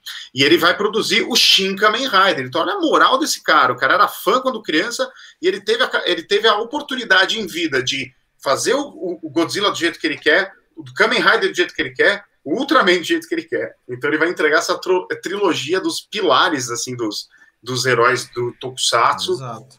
e para o público adulto, né? para o público adulto. Então, cara, eu acho que assim, isso aliado com a nova série do Kamen Rider Black, que sai ano que vem, dirigida, concebida cara, eu vi o trailer a, a, os efeitos, tudo que, que eu vi no trailer ali, eu falei, Jesus amado, isso aqui, tipo, tá. Do Black? Do Black não tem trailer não Foi do Black, não, foi, ainda... não foi teaser, alguma coisa do tipo? Não, ainda não temos. Tem só uma imagem. Tem só uma imagem é. nesse momento. Eles são que muito devagarinho. Que eu vi no seu? Que eu vi Eles começaram a gravar efeito... ontem. Começaram a gravação. O que, que eu vi no seu, então, que eu confundi, então? Porque eu vi alguma coisa de Kamen Rider que tava com um efeito muito legal, velho. Você viu uma muito imagem. legal. O que eu mostrei foi a imagem, mostrei os, as artes conceituais, eu mostrei a moto essa semana. Não, ele deve ter visto outra coisa. Ele deve ter visto talvez. outra coisa. O trailer do Zero One que tá no cinema, talvez. Eu não sei, sei que eu vi que tava com um efeito especial, tipo, muito legal. Eu falei, caraca, isso aqui, tipo, Tá, é, parece, tá bem legal isso aqui. Eu não sei, porque eu publico tanto no Instagram. Ah, deve então ter sido Lion Man, não foi Lion Man? Não, Lion Man era uma pelúcia. Era uma pelúcia é, tão fofinha. Ah, deve ter sido Lion Man, pô. Maravilhoso. Cara, depois eu vou olhar seu Instagram. Pessoal, deixa eu só botar um superchat aqui pra não perder do Léo. Pessoal, pode mandar superchat que vocês ajudam na caixinha de Natal aí, viu? É, ajuda o menino, ajuda o menino a comprar um peru. Ó, o Léo aí. Peru está caro aqui no Brasil, viu? 100, 100, 100 Alguma reais coisa... compra. Alguma coisa deu errado nesse, chat, nesse superchat aí. Tá escrito Léo Marinho, mas tá, tá em verde a coisa. Não tá nada em marinho, não. Nossa. Nossa senhora. A idade passa para todo mundo, né? Vamos a idade chega para todos nós. Desculpa, Léo. Desculpa, Léo. do Léo. Ele falou: Ricardo e Danilo, vocês conseguem definir toda essa paixão pelo Tokusatsu em uma frase? e o que mais decepciona? Abração, Rica e salve Danilão. Olha, aí você me complica uma, uma frase uma frase. Parece final de entrevista da Marília Gabriela, tá ligado? Ah. É difícil, eu sou ruim dessas coisas. É, numa frase. É, é olheira, eu tenho. Danilo a minha frase é eu tenho. E Ricardo, por favor, define uma frase. Ah, eu acho que o Tokusatsu vai tentar aqui uma coisa, aqui um freestyle. Eu acho que o Tokusatsu é uma, é uma, uma forma única de arte. É uma, uma foi é. uma forma única. É, Você podia parar lá. numa forma única que já era uma frase do jeito que ele queria. É, uma forma, uma, uma expressão artística bastante única, com muitas características só daquele do, do, do estilo Tokusatsu que me interessa muito, né? Muito bizarro o Tokusatsu. Eu adoro coisas esquisitas, bizarras. E o que mais decepciona para mim, o que mais decepciona é é o que ele se tornou, principalmente da Toei, porque a Tsuburai eu acho que dá um, um, um olé na Toei, assim, as produções é, são bem mais legais, a Tsuburai, é, e tem, tem Tokusatsu independente no Japão também, né, e tal, mas eu acho que é o que, o que se tornou, e assim, como eu cresci vendo Jaspion, Changeman, né, é, a produção da Toei dos anos 80, é por essa produção que eu tendo a ter um pouco mais de carinho, né, é, mas, embora goste de tudo, pra caramba, acho que o que mais decepciona é o que ele se tornou de uns anos para cá, é, muito desconectado com o que ele era e com uma obrigação cada vez mais frenética de comercial, de né? De vender. ser comercial. Né? Tá tudo bem, ele nunca foi, né? Ele nunca foi Sempre um filme foi. de arte europeu né? Mas, é. mas ele era mais artístico, era mais, era mais, tinha mais qualidade, tudo que a gente já falou antes. Sei lá, eu não consigo ser. É, algumas ser coisas que a Tsuburaya faz tão, tem quase um pezinho na arte lá, assim, viu? Tem muita coisa da Tsuburaya que dá pra. Com certeza. A Tsuburaya, a Tsuburaya é, é o que você falou, a Tsuburaya dá, dá, dá uma rasteira na Toei em muitas dá. coisas. Dá, muitas dá. Envelheceu coisas. muito melhor. Sim, total. A Tsuburaya ainda respeita aquela, aquilo que era feito nos anos 60 e 70, sabe, Carioca? A, a Tsuburai ainda traz os mesmos elementos, respeita a cronologia, é, não trata como galhofa, é, é, tenta sempre trazer. Quando ela traz, sei lá, o Seven de volta, é sempre de uma maneira heróica. E não para dar um joia, um poder. Aquelas, tá... Ele não tenta dar aquelas é. atualizadas que a galera às vezes tenta fazer com conteúdo clássico para molecada. É. Cara, é, é isso, assim, quando aparece é realmente para aquele cara que viu o Seven lá atrás achar, é, é, encontrar a série e falar assim, cara, eu tô vendo o mesmo Seven que eu via naquela época, sabe? Tipo, por exemplo, usando esse. Então, a, a, a Tsuburaya se preocupa com fotografia, a Tsuburaya se preocupa, se preocupa com a trilha, a Tsuburaya... Eu tô aqui defendendo a Tsuburaya. CG, né, cara? Não, o, CG... Tá é... o CG... O CG, cara, a computação gráfica da, da, da de Ultraman é anos luz superior que o de um Zenkaiger da vida. Zenkaiger, imagina, cara, é tipo Play 1. Mas é que alguém falou isso no chat, eu acho que eu li, talvez foi o Gustavão. Ele falou: a Tsuburaya consegue resumir em 20 e pouco episódios, em vez de ter 50, a Tsuburaya faz é. 20 e consegue desenvolver todos os personagens, vender brinquedo, é, é, é ganhar os fãs, é, respeitar a cronologia. Eu não sei, cara, é uma maneira muito única de trabalhar, né, trabalha melhor. É isso, o Gustavão que falou. É isso. todos bem trabalhados. Mas eu, eu acho que hoje um grande problema de qualquer série, seja ela ocidental ou oriental, eu acho que é o número de episódios. Para você botar 26 episódios de qualquer coisa, você tem que ter uma pica muito grande para você falar não, eu vou fazer porque eu tenho história. Tá ligado? Sem as enrolações. Mas, cara, você sabe que antigamente, né? Antigamente, hoje também é assim, os episódios eles são autocontidos. Então você tinha muito bons contadores de história. Isso remonta a Ultra Kill, né? Cada, que, que, que é inspirado além da imaginação. Né? Cada episódio é uma história com começo, meio e fim. Então você pode ter 200 episódios, mas você tem é que um contar filminho, né? 200 boas histórias, entendeu? Você não precisa sair do ponto A e chegar no ponto B. Você não precisa conectar tudo. Isso seria muito difícil, né? É o que o One Piece faz, assim, é uma coisa, assim, um mundo enorme, vai ficando cada vez maior, maior, maior, maior, maior. Eu gosto muito de One Piece. Mas o Tokusatsu ele tem essa característica, né? Os episódios eles podem ter lá o mesmo herói, tem uma linha guia, tem um pano de fundo se desenrolando devagar, mas você tem histórias fechadas, né? Então, o número de episódios, você pode ter uma boa série. Você vai contar muitas histórias diferentes uma das outras. Em algumas você não está avançando nada a trama principal, só está contando um caos ali contos, são contos, né? Se você escrever bom, se o escritor for bom, ele vai contar muitos bons contos, né? Mas não é, não é o que a gente vê hoje em dia, assim, né? Eu acho que o problema de você ter uma, uma produção que é muito grande. É, pô, você falou de One Piece, One Piece é um amor recente meu. Tá ligado? A pandemia me fez falar, eu precisava ter vergonha na cara, comecei a ver One Piece e eu acho que é, é uma das coisas mais geniais que eu já vi de anime na minha Você vida. Você tá assistindo? Eu comecei a ver, cara, só que eu tenho um problema. Eu não Bom, tem pra vida nada. inteira, né? Eu não consigo ver nada legendado, então estou, estou, esperando, porque eu não gosto, tipo, eu não gosto, de pro, não gosto. Produção ori oriental, porque eu tenho trauma do Dragon Ball, da voz do, do Vegeta, então nunca mais me dei, me dei essa liberdade de ver legendado na, na, no original. Mas é, o One Piece, eu acho que ele é tão genial, por quê? Porque até os filler dele tem a ver com a história e te acrescenta em alguma coisa. Sabe? Tipo assim. É, e outra coisa, ele não ter o compromisso com temporada, ser uma história linear, ela só vai. Você pode tentar definir aonde começa e aonde termina, mas o autor ele não, não te oferece isso. Entendeu? Sim. Então, acho que quando você, você vai ter um conteúdo grande, com muitos episódios, quando você tem que terminar ela, ela tem que ter começo, meio e fim, essa é a bosta para mim. Agora, quando você não tem esse compromisso, te dá uma liberdade maior de você fazer o que você quiser sabe? É... E é esse problema que eu vejo, por exemplo. Pô, se você pegar qualquer série de heróis, seja ocidental ou oriental, maluco, se passou de 10, o cara tem que te dar uma coisa muito boa.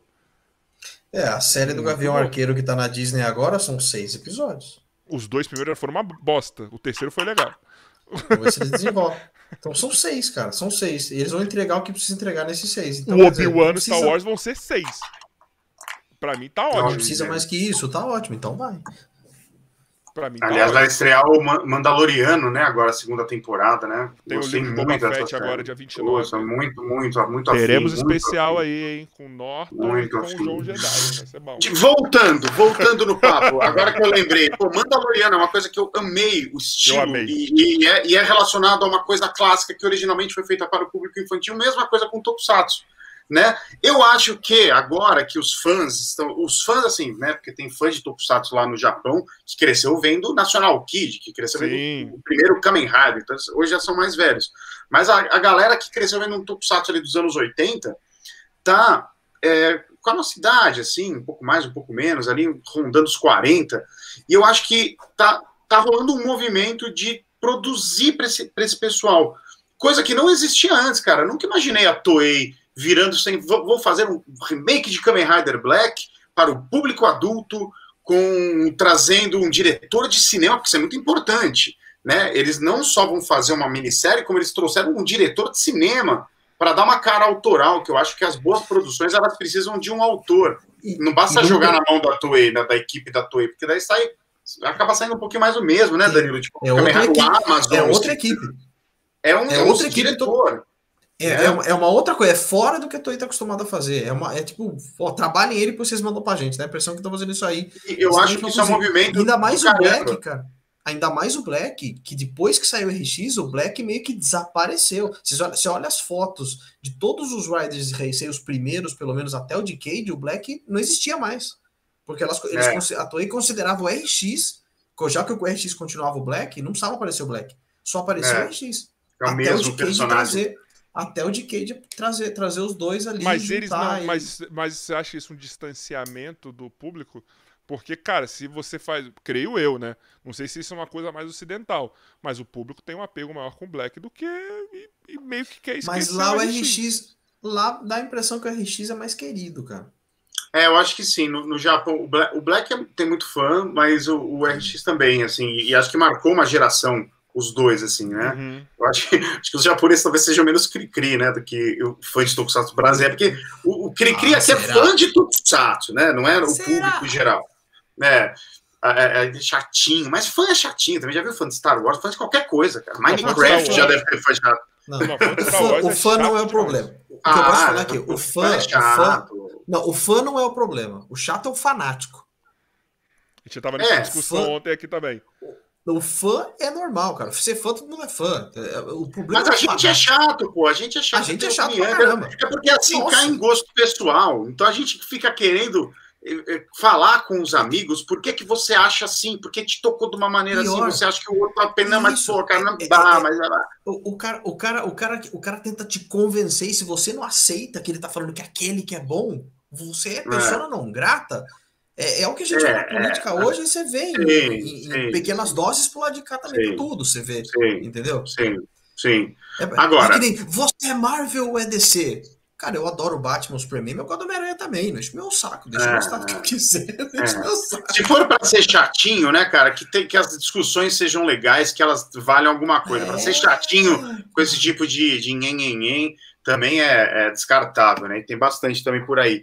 Mas eu acho que, assim, a gente vai entrar numa era que, pô, né, de novo, a Toei fazendo uma série do Kamen Rider Black, Hideaki produzindo esses filmes que podem ter desdobramentos, podem atrair mais, se de repente isso é um sucesso comercial, de repente começa a ter um público aí que vai consumir essas produções, pode ter mais, é, a Tsuburaya criando cada vez mais universos diferentes para brincando de um jeito super legal com os personagens, com os vilões. Agora criaram um novo grupo de vilões, né, dentro da, da, da minissérie que eles estão lançando, que já lançou. Estou meio desatualizado com Ultraman, mas a Tsuburaya não para quieta também na, na, na em, em, criar coisas dentro Sim. do próprio universo. Ela está então, sempre aumentando o universo. Eu acho que daqui para frente a gente tem coisas muito interessantes para acontecer, fora esse circuitinho cansado sabe, de sair essa sériezinha, o uhum. Sentai, o Kamen Rider, o Ultraman. Pode ter projetos mais interessantes, mais autorais, de repente, com gente que talvez vá falar, com, fazer o que a gente quer consumir. Como a Marvel fez, né, cara? E criou um universo cinematográfico que uhum. agrada bastante, na média agrada bastante as pessoas. Por que, que não mas fazer vocês isso? Acham que, mas vocês acham que tem que ser live action? Para constar, para contar mesmo, porque eu tenho muita impressão do seguinte. Por exemplo, a Marvel agora vai fazer uma coisa que eu tô curioso. A, a história de origem do Homem-Aranha, desse Tom Holland, vai ser uma animação. Vai ser um, uma, uma série animada. Tá ligado? Mas o que... Arif não foi também? Mas o Arif, ele não faz parte do. É assim, ele é cânone, mas ele não tá no universo principal. Ele tá ali rodeando. Entendeu? Eu acho que vai puxar algumas coisas dali. Mas só que esse, essa já, animação. Se você viu o Gavião Arqueiro 3, você já viu que puxou. Tem um detalhe lá que só tinha no Arif. Qual? Que eu tava totalmente não prestando atenção. Então. Mas se eu falar aqui, eu vou dar spoiler. Ah, mas... Cuida! Depois você me fala. Mas, mas o, o, A animação que eu acho que é Freshman Year, eu acho, se eu não me engano, é uma animação desse, dessa linha do tempo. para mostrar como que, ele, como que foi até a, a, a Guerra Civil ali. Entendeu? Então, cara, eu não sei, eu acho que a gente fica muito assim.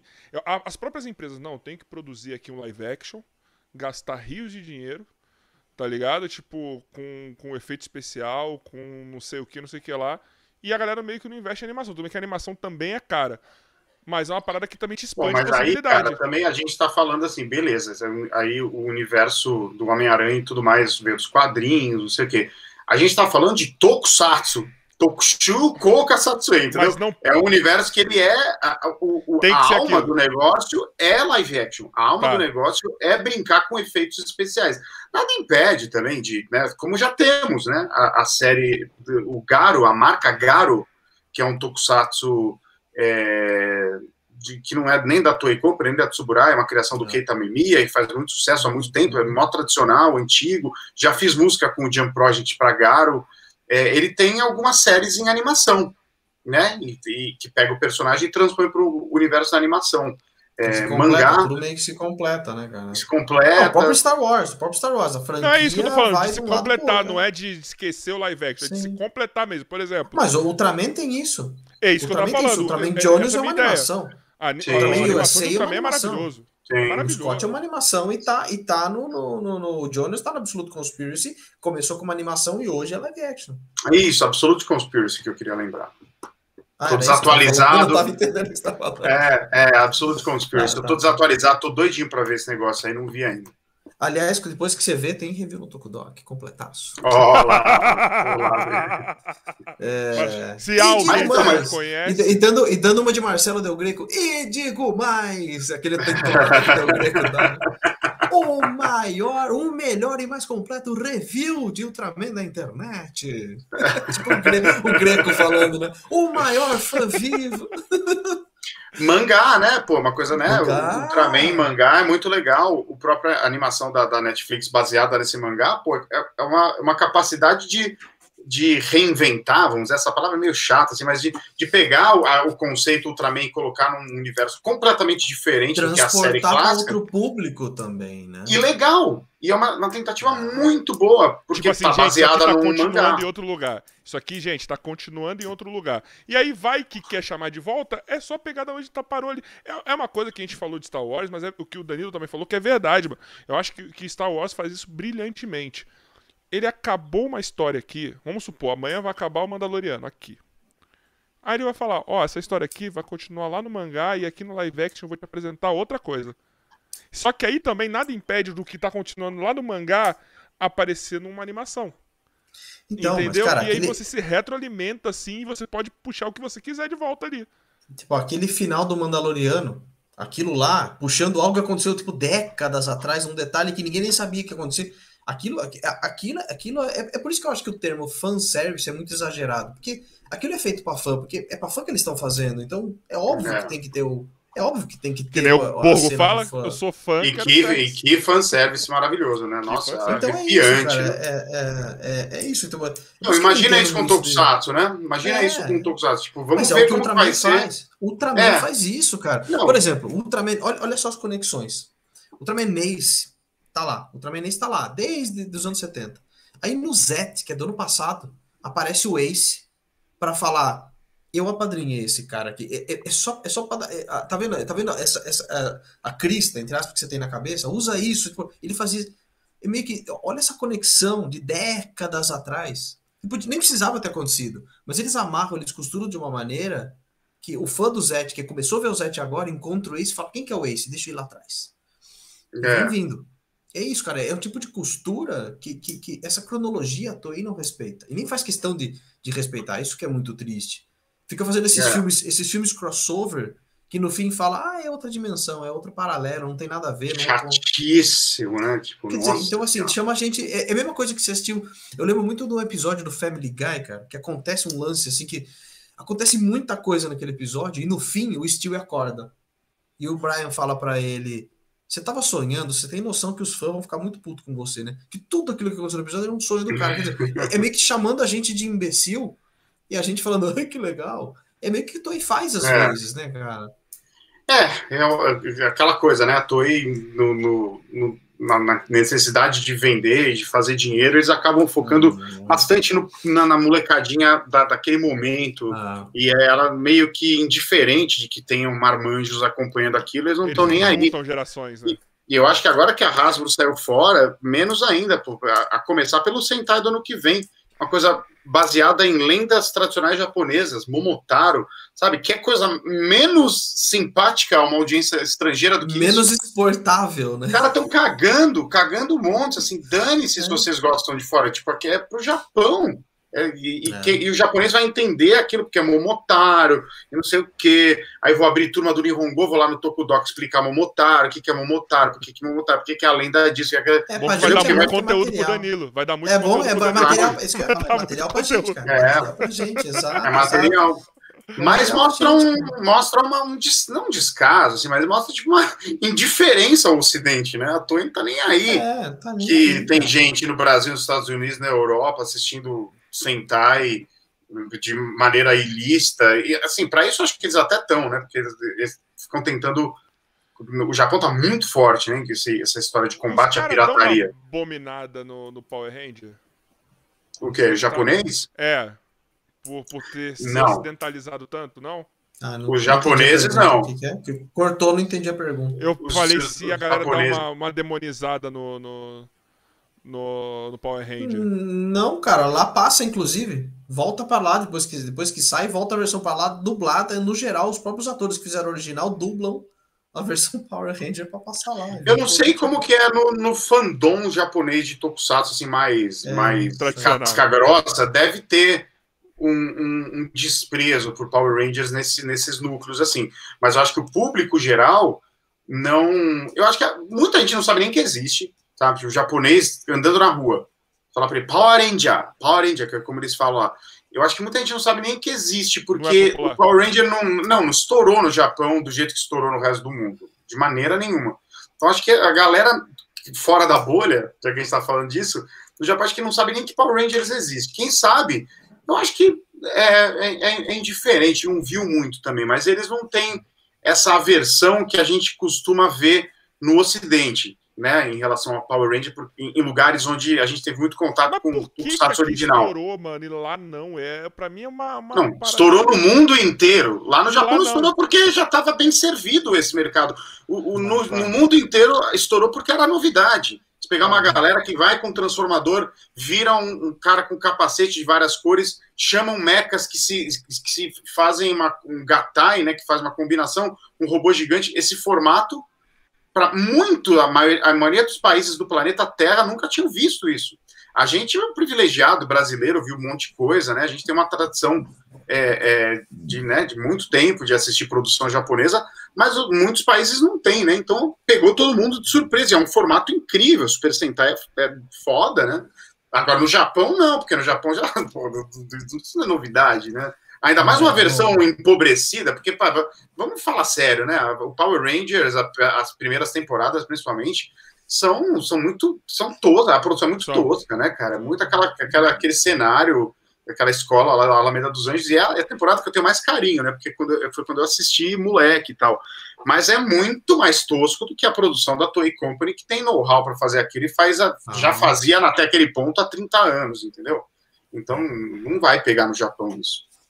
É. É, tô de acordo. A produção é, é, é, é, que você falou, a galhofa é diferente, toda aquela coisa. Sabe o que cansa? A gente, conversa, a gente fez um vídeo carioca é, semanas atrás, eu e o Ricardo, falando de coisas que enchem o saco, que a gente não gosta em Tokusatsu. E foi a primeira coisa que eu falei. Conver muita conversa, muito gritinho. O a Ranger tá lá, na hora que eles entram no Megazord, em vez de montar no robô e sair pisando sair tudo, porrando. eles ficam, agora a gente vai pegar o robô. Agora eles ficam conversando entre eles cala a boca e Parece que você é um monte de idiota vendo que precisa falar o, o que está precisa descrever o que vai fazer. tipo, ó, é, tipo, você aí. Eu é, vou entrar naquele robô falando, agora. Agora eu vou te atacar. Não fala que você vai atacar, vai lá e ataca em silêncio. Que e ficou fazendo piadinha, né? Mas também, beleza, é o estilo de de, de, é o estilo de, é, de roteiro para criança americana. Tem muito, Exato. tem muito. Oh, seu cabeça de pudim, seu monstro cabeça de pudim, vou fazer você esse pudim virar sopa, sabe esse tipo de, de bem, é. bem americanoide assim. Isso é. foi colocado no Power Rangers, né? É, cara, eu não, não, não, não, sou, não sou muito fã de Power Rangers, assim, de maneira geral. É. Não consumimos eu, norma, o que eu é, normalmente. curioso para ver de Power Ranger, porque fala que tá uma pegada um pouco mais pro fã velho são as HQs. Isso é uma parada que eu tô afim de, de ah, sim, parar pra ver sim. do Mighty Morph. Sim, sim, sim, sim. eu tenho curiosidade também. Tenho curiosidade, sim. Fazendo um parênteses, o Ultraman, né? Não sei se a gente chegou a mencionar aqui, mas ele entrou no pro universo Marvel, né?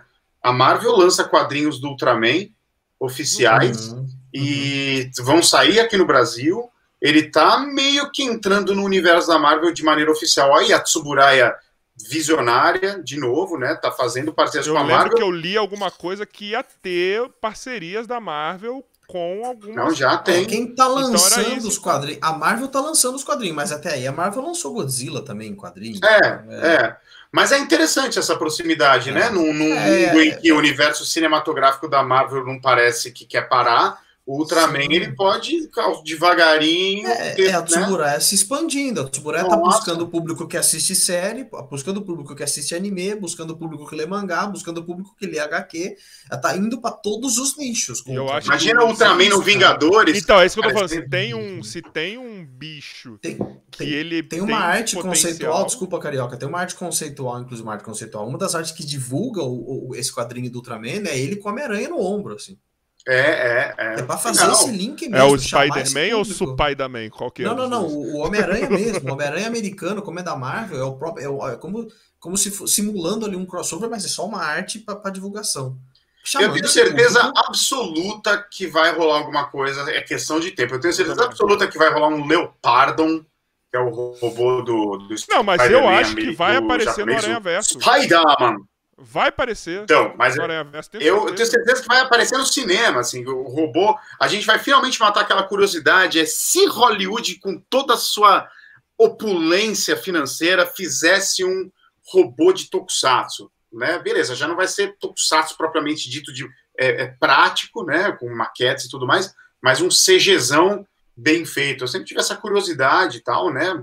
E, e eu acho que a gente vai ver isso né? A gente vai. Eu acho que o Leopardo, pelo menos, a gente vai ver. Eu gosto da ideia. Eu torço os algum momento. Eu ser. acho que primeiro é. vai aparecer. Eu acho que vai aparecer na animação do Aranha Verso. E eu acho que vai ser nessa agora. É, o diretor, o diretor deu, uma, deu indicou, o diretor indicou que poderia realmente aparecer, né? Eu acho, então... porque já teve uma referência lá da filha do Peter Parker, ela, que eu esqueço o nome, que ela é mais uma pegada mais oriental, né, com robô e etc. Uhum. E foi uma, uma das personagens que mais gostaram. Então acho que eles trazendo um paralelo, se eles forem fazer aquele assim, vamos tentar trazer mais ou menos o que deu certo nesse, eu acho que eles vão trazer. O Spider-Man vai estar tá ali. Eu, traz, traz. eu acho que é, dando acho que certo, traz pro live action. Já pensou? Pro live action eu não creio, mas para essa animação do, do, do, que tá rolando em 3D e já tá meio que, que caminha parece. Eu acho que nesse agora tá. Eu acho tomara. que nesse agora tá, tenho quase certeza. Tomara, porque tomara, tomara que É sim. icônico. É icônico, querendo ou não. Pois é, Seria é, cara. muito é, legal. É, é, exótico, né? É, curioso, é, um ser exótico. Né? É curioso, é exótico na também. cultura pop, né, cara? É, Agora, será que eles vão manter a boca do leopardo em forma de teia de aranha, que parece a boca de uma boneca inflável? Será que eles vão ter essa, essa ousadia de Disney, respeitar né? nesse. Não, mentira, é a Sony nesse caso. design original? É, ia ser legal. ia ser legal demais. Hum.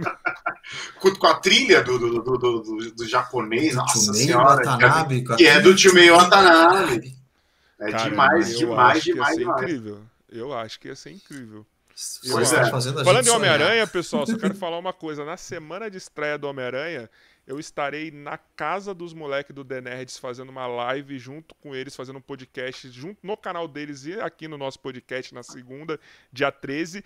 Oh, e no dia eu vou pra pré-estreia e eu vou abrir live aqui neste podcast 40 minutos antes de eu entrar na sala. Então estarei trocando ideia. E acabou o evento, deu uns 15, 20 minutos, eu vou para casa e vou abrir um podcast. Vai ser a live do sim ou não. Todo mundo vai perguntar aqui, eu vou falar só sim ou não. Que energia, é hein? É isso. É isso. Quem não que gosta energia. de spoiler não vai aparecer, hein? Não, mas vai ser a live do sim ou não. A gente vai ter o um esquema para spoiler aqui para quem não quiser pegar. E é o seguinte: eu vou mandar link daqui para geral. Então, provavelmente para vocês vai chegar link também. Quem quiser entrar, pode entrar aqui, falar, faz uma pergunta, sim ou não, e sai. Calma. Quando que estreia esse filme? 15. Dá o um serviço aí. 15. Dia 15. 15. Legal. Ótimo. É, aqui, aqui, aqui eu acho que. Aqui eu não sei se seja 15, provavelmente seja. Por exemplo, Caça Fantasmas estreou hoje aqui. No Brasil já tá faz umas duas semanas. Tô falando super bem, né? É, aqui eu, eu, estreou hoje. Eu ia no cinema hoje. Mal Carioca me chamou. Olha só, eu tô. Ah, desculpa, tá? Fantasmas. Tirou o Danilo, é, do Caça. Eu, eu reassisti, cara, Caça Fantasmas é, é, o clássico, com a dublagem clássica, assim, faz, sei lá, quatro dias. Cara, é muito bom, né? É muito bom, né, cara? No, eu é tenho um cinema, foda. Eu, te, eu, eu, eu, moro muito perto de um shopping aqui, tem um cinema no shopping, e tava rolando to, todo, toda sexta-feira à noite sessão, essa sessão retrô. Então passou, por exemplo, Caça Fantasmas, o primeirão, de novo legendado, e no final da sessão rolava tipo uma mesa redonda de uns especialistas. Quem tava Puta no cinema legal, ficava mano. assistindo, assistindo o debate dos caras, contando legal. curiosidade do filme, contando história do filme, debatendo, o diretor fez isso, não sei o que, aquela cena tal. Legal demais, cara. Que Olha, ó, ó, Gustavão, eu moro no interior de Minas Gerais, nem sei se vai chegar aqui no dia que Não, o Gustavão, do jeito que é, ele já viu, ele já sabe tudo, já, ele já, já caçou. Já. Já, é. já, já, desviou o filme digitalmente, né? Você Não, que quero muito ver, cinema, cara. Aliás, Carioca, o Gustavão é um dos grandes responsáveis por a gente estar tá aqui debatendo isso hoje também, porque ele é um dos caras que ele é um dos caras que, que, que coloca. É, é, é, como é que eu faço isso sem, sem jogar, o cara, jogar o cara na fogueira, né? Ele é um dos caras que, que, que, que, que é responsável a gente assiste série hoje. Se a gente consegue assistir muita coisa japonesa hoje, que só passa lá, chega para cá, muito vem da. Na, na, na, eu tenho o um jeito perfeito de falar, Danilo. O Gustavão tem uma grande coleção de tokusatsu que ele é... empresta para os amigos assistirem. Pronto, é isso. Ele é um é grande isso, colecionador é de tokusatsu.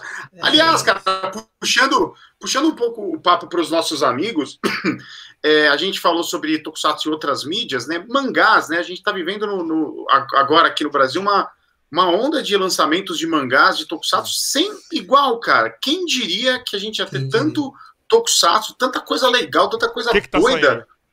Cara, tá assim, já saiu agora, nesse exato acabou momento. Sair, acabou de sair o Kamen Rider Kuga. Kamen Rider Kuga? De, dia 25 ele saiu oficialmente. Começou a ser entregue agora dia 25, né? É. Antes dele, já, já, já o Spectrum Spectrum também já tá. Spectrum tá, tá saindo agora, as pessoas estão recebendo em casa hoje. Tá, né? Exato, hoje. Recebendo hoje. Pô, quem diria? O Spectrum Man, cara, em quadrinho, é muito incrível, muito improvável. Eu nunca imaginei improvável. que isso fosse lançado aqui. E aí, Carioca, é, é, é o Spectrum Man daquela época, não é que estão fazendo um quadrinho agora. É a continuação é daquele. Não, não, não, não, não. É o quadrinho que saiu no, ao mesmo tempo que a série. É o quadrinho oficial da época. Lá nos anos 70. Isso ainda é. agora aqui. Res... Os caras resgataram cara, os arquivos dos anos 70, irmão. Eu quero é. falar uma coisa. Vocês têm, eu quero, eu preciso trazer os caras do Pipoca Nanquim aqui, porque assim, é um amor recente que eu tenho do Pipoca Nanquim na pandemia. Eles são foda. E é, e é uma parada que não dá, mano. É assim, eles alimentam o meu lado ranzinza. Eu vou, vou explicar essa minha frase, porque os caras, eles dão uma visão adulta pra parar. Uma coisa que eu tava sentindo falta de conteúdo nerd pra adulto, mano. Eles, ah. o Borgo, o Gustavo Cunha, tá ligado? Tipo assim, já, eu já tô me sentindo um velho e esses caras falam pra mim, mano.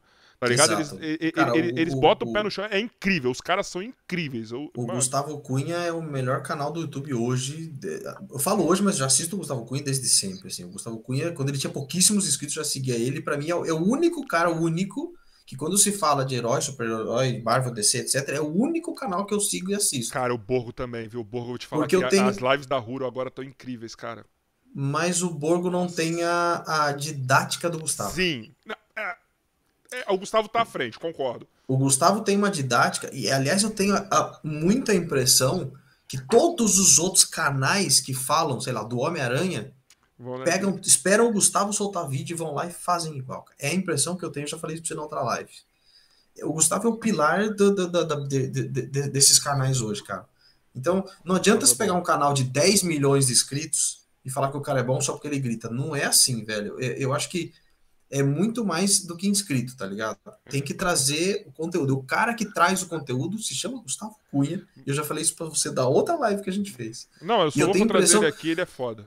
Porque a impressão que eu tenho é essa, tipo assim, o cara solta o vídeo, no dia seguinte todo mundo solta o vídeo. Não é a impressão que todo mundo espera ele, ele falar? Ó, mas tem é um cara que eu, que eu vou falar, não é porque é meu amigo não, mas esse é o cara que eu tava falando isso pra ele esses dias, que é um moleque novo, um moleque que tá vindo agora e ele tá numa, numa, numa, numa pegada, numa criação muito própria que eu acho foda, que é o Luiz Celari do Hero Mania.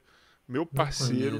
É um, é um moleque desses novos. Depois eu te passo o canal. Depois você é... me manda. É, manda, é legal saber. Mando. É um moleque que, assim, eu falei pra ele, irmão, eu tenho dificuldade para ver conteúdo de amigo. Eu tenho muita dificuldade. Porque quando vejo conteúdo de amigo, eu falo, mano, eu posso perguntar para ele depois isso aqui? Depois eu então pergunto para ele, não preciso nem ver agora, porque, enfim, tô na correria. O dele eu paro. O dele é o que o paro... Ricardo faz comigo, eu entendo. O Ricardo faz isso comigo, ele não vê meus vídeos. O Ricardo não vê meus vídeos. Não, depois eu pergunto. Não, mas eu vou, alguns eu vejo, mas review de Zencad, eu não, não tô vendo a série. Eu sei, eu sei que não. Eu sei que não. Eu falei, irmão, tô zoando, eu vejo o seu, o seu entrou no meu circuito porque você faz uma. Ele não exagera na voz, ele parece que ele tá trocando ideia, que nem a gente tá aqui no podcast. Ele fala o que tem que falar, ele não apela, tá ligado? Então, tipo assim, Hero Mania, Luiz Celari, depois vocês vão lá dar uma olhada. Depois você é um me manda, manda pra mim. Nerds também. Manda pra você, quero cara. Muito, acho... Quero muito saber, cara. Mas eu gosto da, da, eu gosto da maneira como o Pipoca aborda, assim, as eu coisas eles, eles olham de uma maneira eles que de repente você fala assim, cara, eu nem percebi isso. Assim, você, pega, eles pegam umas nuances que para você às vezes não é nada. Às vezes o cara tá só caminhando na rua, você fala, beleza, o cara tá atravessando a rua. E eles já jogam 10 minutos de teoria porque o cara atravessou a rua. Isso e é eles falam sobre os lançamentos deles com uma paixão Sim. que é contagiante, é, cara. Que eu já eu, eu falei isso pro, pro Bruno, eu falei, cara, vocês me fizeram comprar coisas que eu nem queria, mas eu, eu fiquei tão ler, empolgado. Mano, eu tô a fim de ler tanta coisa por causa deles. É, é, é. Isso é, uma, é, é, é potente, cara. É carismático mas a é ponto de você, caramba, vou comprar, porque eu quero ler e tal. Exato. E esse lei é, incrível e tal. E é um poder de convencimento com, com, com argumentos, que, porque eles amam o negócio. Você vê que sai de, sai do, sai de dentro para fora, não é só para fora. É. Isso é, muito, isso é muito bom, cara. É por isso que eu gosto do Gustavo. O Gustavo você percebe. Pô, eu quero conhecer o Gustavo, ama. eu nunca vi. Nunca o vi. Gustavo você percebe que ele, quando ele vai, ele faz vídeo. Ele faz uma coisa que eu não gosto de fazer, que eu não faria no Tokudok, que é vídeo de especulações. Ele pega 5 um, segundos de um teaser que saiu ele especula 15 minutos. E é uma coisa que eu, eu já não Mas o dele não chega a ser fazer, especulação, né? O dele chega assim, ele, ele faz... tem uma base, nem parece que é especulação. Sim, ele fala, pelo que aconteceu base, aqui, exato. lá no parece quadrinho. Que ele tá explicando, de... exato. 302 de 1915. Exato, ele jeito. sabe o quadrinho, o quadrinho, o quadrinho número 32 que saiu em 1976, página 18, terceira frase. Ele, ele joga é. ali. Ele joga ali. Então bom, é um nível, é um, é um nível de. de, de ele, ele, ele, te convence que aquilo vai acontecer, mesmo sendo a teoria da cabeça dele. E ele não te trata como idiota. Ele não te não. trata como idiota. Ele, não, é isso não. que eu. Hoje eu tô com uma dificuldade. Eu tava falando isso com uma pessoa que a, a, a, massa não gosta muito, mas ele falou umas coisas muito inteligentes, que foi o Peter. Ele tava, estava trocando ideia no off, tá? Sobre isso. Não foi nem no podcast. A gente falando assim, porra, mano. É. Tá difícil tá difícil ver algumas coisas porque tão, parece que eles não, não esqueceram que é conteúdo nerd, tá ligado? Hum. Eles querem passar para outras coisas. Tipo assim, é... Homem-Aranha.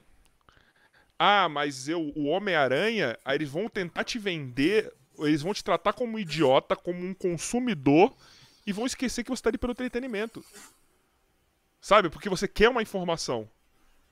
E isso daí enche o saco. Aí quando, por isso que eu falo, quando você fala do Gustavo Cunha, quando fala do Pipoca e Nanquim, quando fala do Borro, quando eu falei do Luiz, é uma parada que você vai ver o vídeo e você vai sair com alguma coisa dali. Então, mas é o que eu falei para você. A gente já conversou isso da outra vez. O, o, esses caras, é, o Borgo eu te confesso que eu não acompanho por, exatamente por, por, exatamente por não acompanhar mesmo, por falta de, de, de clicar no seguir ali. Não tenho costume. É, nem sei, nem sei que, que idioma que ele fala, para ser muito sincero. Assim como não, você falou do Peter, eu não acompanho o Nerd também, não acompanho. É, então nem sei que, que, que apito ele toca. Principalmente pelo fato, eu já falei isso, para quem que eu falei isso? Falei isso pro Alba, quando eu, eu, fiz uma live com o Alba Spider. Eles são amigos. Eu falei, eu não acompanho o Peter, eu não acompanho o E-Nerd porque, é, primeiro que os temas que ele fala, a maneira, a maneira como ele coloca, não fala com não a é gente. Não fala não comigo, fala não fala comigo. Não fala e, e, talvez nem seja isso que ele queira, ele quer não, mesmo não, pra, não. pra galera. Não e, fala okay, com a gente. É, é normal. Assim como tem uma galera que, que só acompanha o Tokudok, tem uma galera que não, me, não quer ver o pintado de ouro. É normal. É normal, é natural. Como tem gente que ama o Ricardo e tem gente que, que não quer que o Ricardo grave mais nada. É normal. E aí, o, o por que, que eu não acompanho? Porque toda vez, toda vez, toda vez que o toda vez que o Peter fala algo de toda vez que ele falou algo de Tokusatsu, tinha muita groselha. Então, se eu vejo ele falando de Tokusatsu, que é algo que eu tava esperando, pelo menos ver ele falar algo correto, sai groselha, será que ele não tá falando de Marvel, DC, etc, também groselha? Então eu já não acompanho. Entendeu? Por essa impressão, por essa impressão. Uh, ao contrário do, do Pipoca, ao contrário do, do Gustavo, que a gente está usando como exemplo aqui, que é mais ou menos a maneira como eu tento trabalhar também. Talvez por isso que eu gosto muito do Pipoca e do Gustavo, porque é a maneira como eu tento. Você está falando do Absolute Conspiracy, que o Ricardo falou.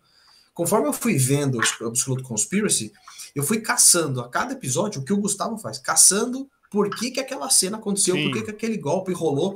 É, é que, que, tem cena que, que, que tá acontecendo por um momento X, daquele jeito Y. E é coisa que é, é, a pessoa vai assistir o review e vai falar: entendi o que foi aquele minuto 2 agora. É isso que eu gosto de trazer. Porque eu tava falando pra você da outra vez, porque tem, tem esse tipo de review, tem o review do Chaves.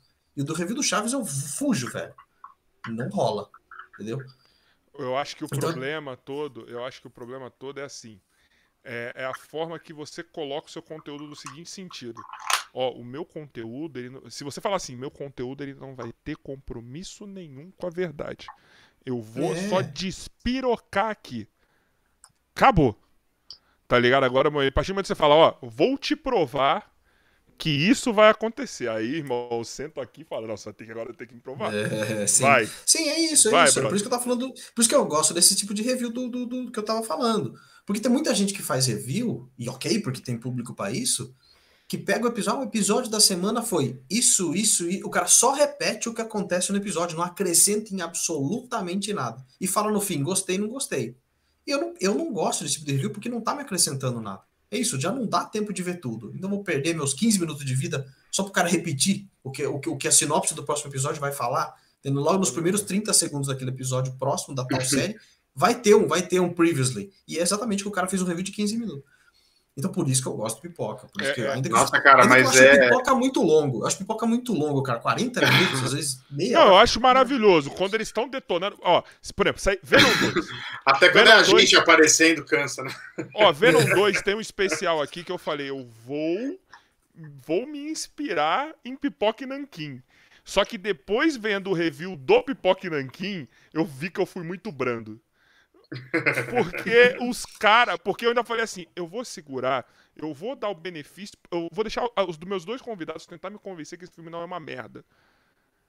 E aí eu falei, eu cheguei assim: ah, o filme não é pra mim.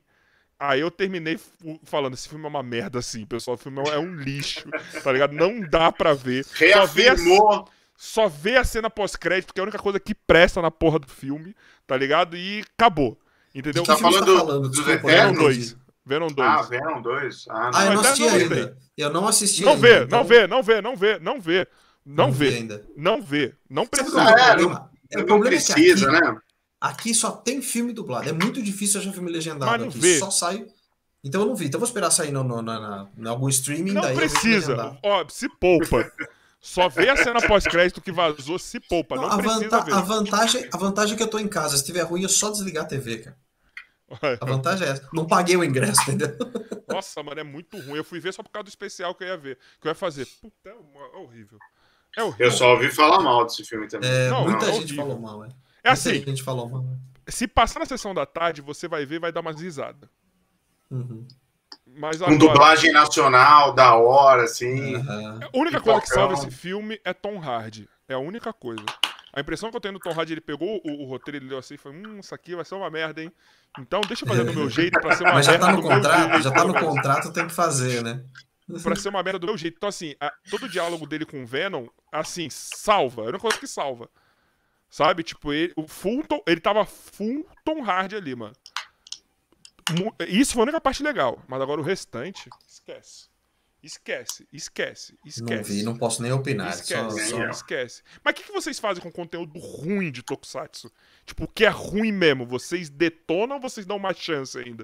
Cara, o Danilo ele tem um canal, né, meu? O Danilo tem um canal no YouTube. Ele precisa, ele precisa falar alguma é. coisa, né? É. Eu não tenho, então eu fico calado. Eu falo com meus amigos, eu comento é. e eu ignoro a existência só. Ué, vai fazer. É como com, com, outros conteúdos que a gente faz, né? Você não gostou, não viu, viu o negócio, não gostei. Você ignora que aquilo é, existe cara, eu... e fica só assim, ah, pô, legal esse personagem, olha essa armadura nova aí, é. horrível, o monstro, legal. Gustavo cara, falou, eu falo. não vai falar não, que é ruim. Não, ao contrário. Quem me acompanha no Instagram, quem me acompanha no Instagram, eu faço muito story. Enquanto eu tô assistindo o episódio do dia, por exemplo, essa semana eu tava assistindo o Revise. E aí você olha algumas fotos do Revise e eu critiquei, falei, essa forma tá muito feia. A menina que trabalha no Ultraman, eu fiz isso, estava assistindo Ultraman esse fim de semana, e a atriz que trabalha no Ultraman hoje, a, a coadjuvante, a menina trabalha muito mal. Eu faço uns stories falando, nossa, essa menina trabalha, ela deve ser parente de alguém ali, porque ela trabalha muito mal, velho.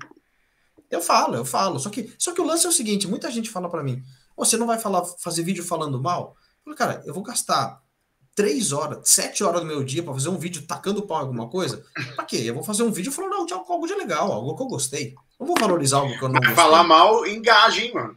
É. Chegar e, e descer o Sim. sarrafo em alguma coisa que merece. De você externaliza um sentimento represado nos fãs. É, mas eu não sou assim, cara, na vida, entendeu? mas me chama, assim a gente faz junto, conta comigo, Sabe? conta comigo, eu não amigo. sou assim na vida. Eu, ve, eu, vejo, o povo, eu vejo o povo, às vezes, tacando. Se eu vejo o povo, é, é, é, dependendo de como a pessoa fala mal, entendeu? Às vezes eu já veio gente falar mal do Ricardo para mim em comentário do meu vídeo. Aí eu vou lá e respondo. O cara tem mal meu Não, mas falar mal de pessoas, não. eu não tô falando, eu falo, crítica de arte, criticar é, a obra. se você não quiser falar mal, é que nem o Ricardo falou, você fala assim, pessoal, sobre Kamen Rider Black, vamos fazer o seguinte. Ricardo, vem aqui. Aí deixa o Ricardo falando 10 minutos, aí você volta. Então, pessoal, é isso. Até é. o próximo vídeo. É, eu não tenho muito costume mesmo de fazer eu gosto isso. De é na vida. É na vida, Sim. não tenho muito costume. Então, por isso que eu não faço vídeo sobre isso. Eu prefiro valorizar o legal, assim. É, é, é sou eu. Esse sou eu. Sempre. Mas, é, mas sabe o que eu acho sim, difícil? Sim. Pra, deve ser difícil para vocês falarem quando é ruim. Porque assim, vai. É, se a gente o, hoje, o que que pega de ruim nas a, das produções da Marvel?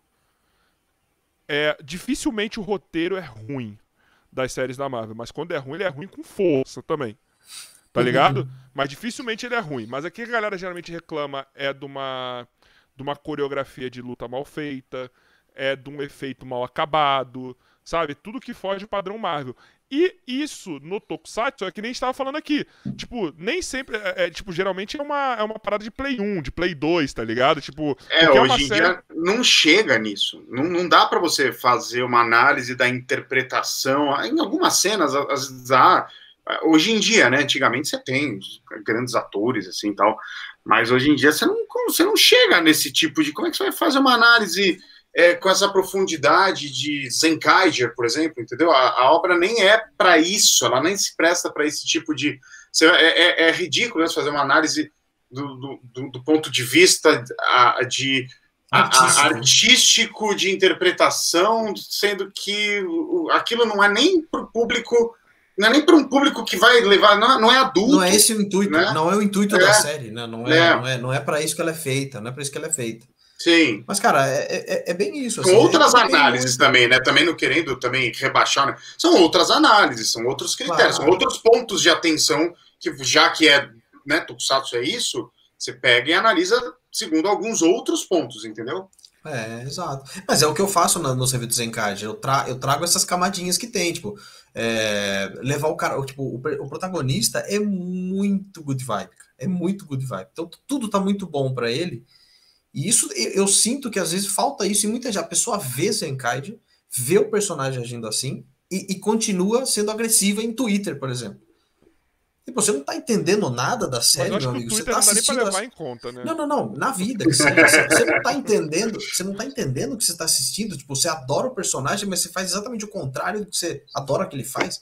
Esse tipo de coisinha eu acho interessante é, de colocar. E é isso que eu falo muito nos meus reviews, assim. É muito desse naipe, assim, cara. O, é. o que, falando agora, até para a gente ir para o final, é, a gente falou no começo, mas a gente só dá uma pincelada rápida. Então, nesse exato momento, nesse exato momento não, era 7h30 ou 8h30 que está estreando o 7h30, é. Então já começou há 13 minutos. O que, que vocês uhum. têm a dizer sobre isso, sobre o filme também? É... O que, que a galera, nesse exato momento, deve estar tá sentindo com esses 13 minutos desse filme lá no Cara, cinema. A sensação... Não entendendo nada, né, talvez. A, sensa... a, sensação que eu tenho, Carioca, na real, na real mesmo, a sensação que eu tenho é que 99,9% das pessoas que estão lá são as mesmas pessoas que já viram esse conteúdo, é. conteúdo feito por fansub. É verdade. É, é, realmente a sensação. Eu até, até falei com o pessoal, até falei com o pessoal da Sato hoje, eu falei, é, se estiverem por lá, me dá um feedback, me manda uma foto, quero saber como é que tá mas eu não recebi nada, então não sei, provavelmente nem esteja do jeito nenhum lá. Mas eu acho que é curioso, né, Danilo? Eu fico curioso para saber. Eu queria, eu queria, ah. eu queria ter ido, né? Mas não, enfim, não é. Eu, não... Uber, vou lá. eu queria ter ido, eu tô aqui em São Paulo também, mas enfim, tô com um monte de coisa para fazer hoje, até, até de noitão. Mas não vai, vai dia dar. 11 de novo. É, então, talvez dia 11 vá pela. Eu tenho uma, uma curiosidade é, antropológica. Assim, eu queria ver o público. Quem que é essa movimento. galera? Até onde chegou essa divulgação? Quem que vai lá? Será que vai ter um. Será que vai ter gente eventual, assim, que, tipo, estava no cinema, viu que vai ter, pô, Kamen Rider, gostava, vou assistir, vou com meu amigo, vou com. Então, mas aí quem for, quem for vai meio que tá com a cara na porta, porque é meio que. É meio que. Esse, esse filme, Carioca, é o filme final da série que nem foi transmitido é, no Brasil. Ele, ele, não é um, ele não é uma boa opção para você colocar no cinema aberto ao público, porque ele é, ele é um epílogo, entendeu? Precisa do contexto da série. Ele é um é. final, ele é, ele é ele, você precisa de muito. Né? É esquisita essa decisão de, de, ser esse filme. Porque, é, Gustavão, verdade, você que legendou, por que, que é esse filme? Essa, essa decisão foi o seguinte: a, a, a, o festival tem parceria com a Sato e eles pediram a carta da Sato de, de, de que filme que tinha. E um dos que a Sato apresentou nessa lista foi o Kamen Rider. Ah, eles falaram, é, um nome, né? é, um festival, é um festival japonês, é um filme japonês, pode usar esse aqui? Traz ele para cá. E tem um lance também, né? O Kamen Rider 01 né, o Zero One, ele é o primeiro Kamen Rider da, do período Reiwa, né? A, a época, as eras japonesas, elas se dividem quando o imperador está no poder, quando tem troca de imperador. Então, tem. É... Olha aí a resposta do Gustavo. Aí. É, tô vendo aqui. De falar, Uma decisão com a Fundação Japão. Sim. Abriram o slot. A Fundação escolheu, a Fundação não foi a, não foi Tava a catálogo da SAT. Mas, mas, assim, é, é, eu conversei faz um tempinho com o pessoal da Toei, da parte internacional, e eles, eles meio que dão uma empurradinha no, no, no Zero One, justamente por é, ser real. o primeiro Rider dessa nova era.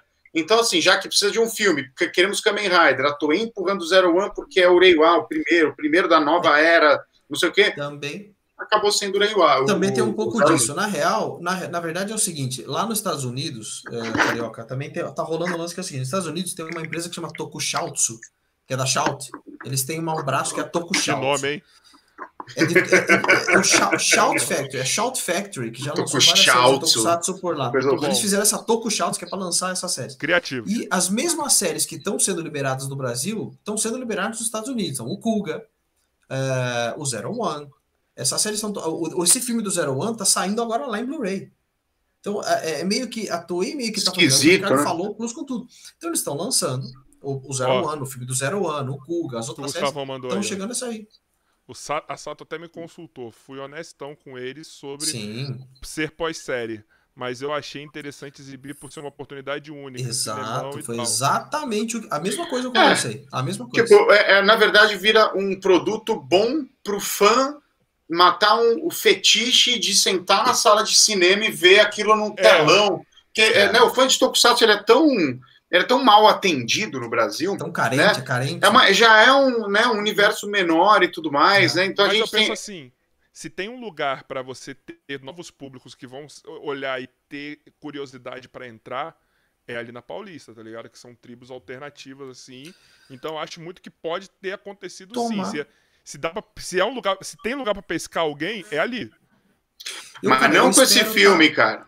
É, eu espero estar tá muito, muito, muito equivocado e que tenha tido uma boa venda de gente fora do nicho. Que muita gente tenha é. se interessado por ter lido Kamen Rider na, na, na, na no, no, na tela ali, na, na, no cartaz, sei lá. Então, uh, eu espero estar tá muito errado e que isso Gustavo. seja realmente um ponto positivo, mas... Mas assim, eu acho que... Gustavão guardando seus segredos aí, né? Se a Sato tá trouxe tá o filme, será que a série tá aí? Não tá? Segredo. Mas, cara, é legal. É legal assim. pra guardar segredo. Eles Gustavão, Gustavão, cara, Gustavo, Gustavo, Eu acho Gustavo, que meio você para, já soltou a para, Gustavo, você não podia, Gustavo. Mas olha só, eu acho legal, assim, independente de conquistar novos públicos, sabe? Que seria muito legal, né? Seria muito legal ter público novo e tal, mas eu acho que a Paulista é um lugar legal mesmo. Ali tem uma é. tem né, bastante coisa cultural alternativa rolando por lá, mas também não seria o suficiente para você ah, não, todo sim. mundo, né? Eu acho legal oferecer isso para o fã como uma como um rolê para ele sair de casa é, e poder curtir, assim como um fã de Marvel, né, tá tão acostumado é. desde o início ver os filmes na telona com os amigos, comprar pipoca e depois sair para jantar e trocar ideia. Foi Tokusatsu não tem isso, é sempre você tem que sempre muitas vezes vê de uhum. maneira alternativa, porque não, não tem ninguém atende, né, não tem nada oficial, as próprias produtoras lá, Tsuburaya mais, Atuei menos, ainda incompetência de te fornecer material, então você acaba tendo uma experiência você no teu quarto assistindo, então é, é legal ter momentos em que você pode Sim. ir pro cinema ver, e né? com certeza, uma galera que viu em casa tá se conhece, que só se conhece por internet, está se conhecendo nessa sessão. É, é. é, muito, é muito mais do que uma sessão um apenas mesmo, de um É muito mais do que simplesmente uma exibição de um filme final de uma série. Assim. Acho que é. vai, isso vai aflorar outras coisas. E eu espero que esteja muito errado em relação ao público, mas tomara que tenha e, cara, fora lá também. Eu acho que a gente pode até puxar esse papo mais é, do futuro da coisa aqui no Brasil Sim. também, que já que a gente está indo para o encerramento, que é, é, o nicho no, aqui no Brasil, ele está assim, tá sendo atendido devagarinho, sim, né, com em alguns âmbitos assim, e que a gente espera que a coisa dê muito certo, né? Ah, tem muita coisa clássica que eu acho que pode ir para o cinema, Imagina um festival trazendo um pupurri de séries clássicas no cinema. O Sato já fez isso no passado, acho que ele poderia fazer. De novo, mangás de tokusatsu invadindo as nossas livrarias. tem três editoras, três, né, Danilo? A New Pop, a JVC, a Pipoca Nankin lançando o mangá Exato. de Tokusatsu. Exato. A New, New, Pop vai lançar o mangá do Kamen Rider Black, inclusive, ano que vem, já anunciou. O mangá oficial, desenhado pelo criador do personagem, o Shotari Shinomori e tal, que é bem diferente da série de TV, é um mangá bem mais adulto até. Já lançou o mangá clássico do primeiro Kamen Rider, de 71, mangá classicão, já tem três volumes grandões, você pode comprar em português o mangá um documento clássico, assim, da, da história do Tokusatsu, assim, também do Shotari Shinomori. Aí Pipoca Nankin chega com o Spectrum Man, outro mangá clássico que, assim, que ninguém imaginou que isso fosse chegar. Isso é graças a um amigão meu antigo, hein, que eles falam até no vídeo, que é o Rodrigo Guerrino, que é um amigão meu da época que eu era molequinho, comecei a me engajar com um grupo Caramba. de fã. Rodrigo Guerrino foi um dos meus primeiros amigos e hoje é um dos meus melhores amigos até hoje. Ele trabalha no Pipoca Nankin. Os caras estavam lá, pô, lança o quê, lança o quê? Ele falou alto lá, pô, lança o Spectrum Man. Eles acharam legal, foram atrás e o negócio virou. Então tem Spectrum Man, JBC com Kamen Rider Kuga, com mangá do Ultraman, e deve vir mais coisas na esteira aí de todo mundo. Então a gente vive um tempo muito interessante é, de, de, de, em que os fãs de Tokusatsu eles estão sendo atendidos, né? É, durante muitos e muitos anos, diz aí, Danilo, não tinha nada, cara. Tinha nada, tinha nada. absolutamente não, nada. Na verdade, eu acho, eu acho que a, a, a, primeira, a primeira faísquinha foi o ano passado, quando voltou na Band. Muita é. gente abriu é. os olhos de novo Tokusatsu, é. muita gente. Aí sim foi, pega foi, público foi, comum, a, pega a, público fora da bolha. Exato. A faísquinha foi pegando, pegando, pegando. Esse ano foi bem gordo pra gente, esse ano foi bem interessante. É. E o ano que vem, meu amigo, ano que vem, se a gente se voltar a conversar nessa mesma data aqui ano que vem, a gente vai falar, é a gente achando que 2001, 2021 foi legal. Porque a, esse vídeo, esse vídeo aqui, é, dezembro, começo de dezembro, na hora que virar o ano, esse vídeo vai estar tá desatualizado já. Então a gente vai atualizar em é. janeiro, fevereiro. Esse vai vídeo ter, vai estar desatualizado. Leopardo no filme do Homem-Aranha, mangá pra tudo quanto é lado. E aí fica oh, um apelo meu aí tem mais coisa chegando. Ah. Um apelo meu Sato que eu, eu até falo pro, pro, pro, próprio Nelson, mas que, que, né, que os fãs me ajudem também, que é pela dublagem, né, cara? Eu sou um cara que gosta muito de dublagem, amo dublagem, eu amo, sou amo. a história da dublagem, conhecer os dubladores, eu assisto muito a dublagem clássica, eu pego com amigos colecionadores também de internet, filmes que trazem a dublagem clássica, eu acho muito legal a dublagem. E eu acho que Tokusatsu, ele tem um pé, né, apesar de, né, tá até aí, né, coisas novas e tudo mais, mas ele tem essa coisa que, que tem a, a, nostalgia de você ouvir em português, é. você ter a dublagem, a dublagem é legal também, ela é, fala com o nosso é. coração. E a nossa dublagem é maravilhosa, cara. E a nossa dublagem é muito Demais, boa, cara. cara. E é, hoje em dia ainda, nós temos, sim, o 2021, cara, foi um ano de merda em muitos sentidos, e para dublagem também, porque a gente perdeu muito dublador, perdeu, muita nossa, voz, muito. muita, muita, muita voz foda, muita voz clássica, muita gente de, de mais velhos e mais novos. Então, assim, mesmo assim, a gente ainda tem gente viva Mas que tem. tem são dublando alguma coisa. Tokusatsu. É, e sabe? até gente de geração mais antiga do é. Briggs, fazendo vilões de, um, de uma coisa mais. Cara. de um Kamen Rider, sabe? Pegar um Gilberto Baroli que sabe que tá com aquela vozinha, tá aí, que perfeito combina. em forma. A gente ainda tem atores fantásticos em dublagens, é, vivos é. em exercício e tem que fazer logo, nem, porque as é pessoas é só... não duram para sempre. Exato, e nem é só a dublagem do que já tem, e que voltar com a dublagem, é colocar isso que tá chegando dublado, né, cara? Exato, é isso que eu tô falando. Exato, Coisas novas exato. como a dublagem, né? É, uma dublagem legal, dublagem boa, né? Eu falei, o pessoal. Não mandar para Miami, igual ele fez com o Brave, o Brave Storm, né, cara? Eu, eu falo, não, e muito Ultraman aí também, né? Que pessoal, ficou aí meio é, perdido. Aí, eu falei do Briggs, não é pelo senso comum, não, porque eu considero o melhor que nós temos. Imagina é. um conteúdo de Tokusatsu sendo com a, com a voz desse cara, tá é, ligado? O Briggs, eu... o Briggs fez duas dublagens, duas dublagens só. O Briggs tem é, o Rudran no filme do Tiga é o Briggs que faz. E o Book, uma das temporadas do Power Ranger, o Book era o, o é mesmo? Sim, é. ele é falou mesmo? isso recentemente é. também. É, é, é, as duas coisas que ele fez que dá para citar aqui. o Briggs fez pouquíssima coisa. Ah, não, na verdade ele fez, ele fez o Ben Lar também no anime do Ultraman, né? Mas aí é o ah, anime sim. Mas é o anime, é. Mas eu acho que ele, cara, eu acho ele é, Puta, é meu sonho esse cara aqui. Ele já, eu já cheguei nele. Ele falou é, que não vinha porque ele não tá participando de podcast. Não, não tá. Ele, ele é muito, ele tá cara. Tá muito... Eu vou falar para você, e, e, a gente tá falando do amor que o Pipoca e Nankin tem, mas ele também ama o que faz. A gente se encontrou Sim. em dois eventos, quando eu tava aí fazendo eventos. A gente fez dois eventos e você vê que ele ama o que ele faz, cara. Ele, ele entra é, é, é, no palco a, a, amando aquilo. Ele falou: Eu vou me apresentar para as pessoas que gostam do meu trabalho. Ele gosta daquilo. Não, não, não, não é um fator quero ser ovacionado para mim. Ele realmente ama aquilo, cara. Você vê no, no brilho no olho dele, entendeu? E o jeito que ele fala Sim. da coisa. Tanto que quando eu fiz o review do, do anime do Ultraman, eu falei, Briggs, cara, você pode fazer um depoimento para mim, já que você fez o vilão principal ali? E ele gravou, cara. No dia seguinte ele me mandou um depoimento em vídeo. Ele editou o depoimento dele, me mandou. Eu não sei fazer nada, só botei.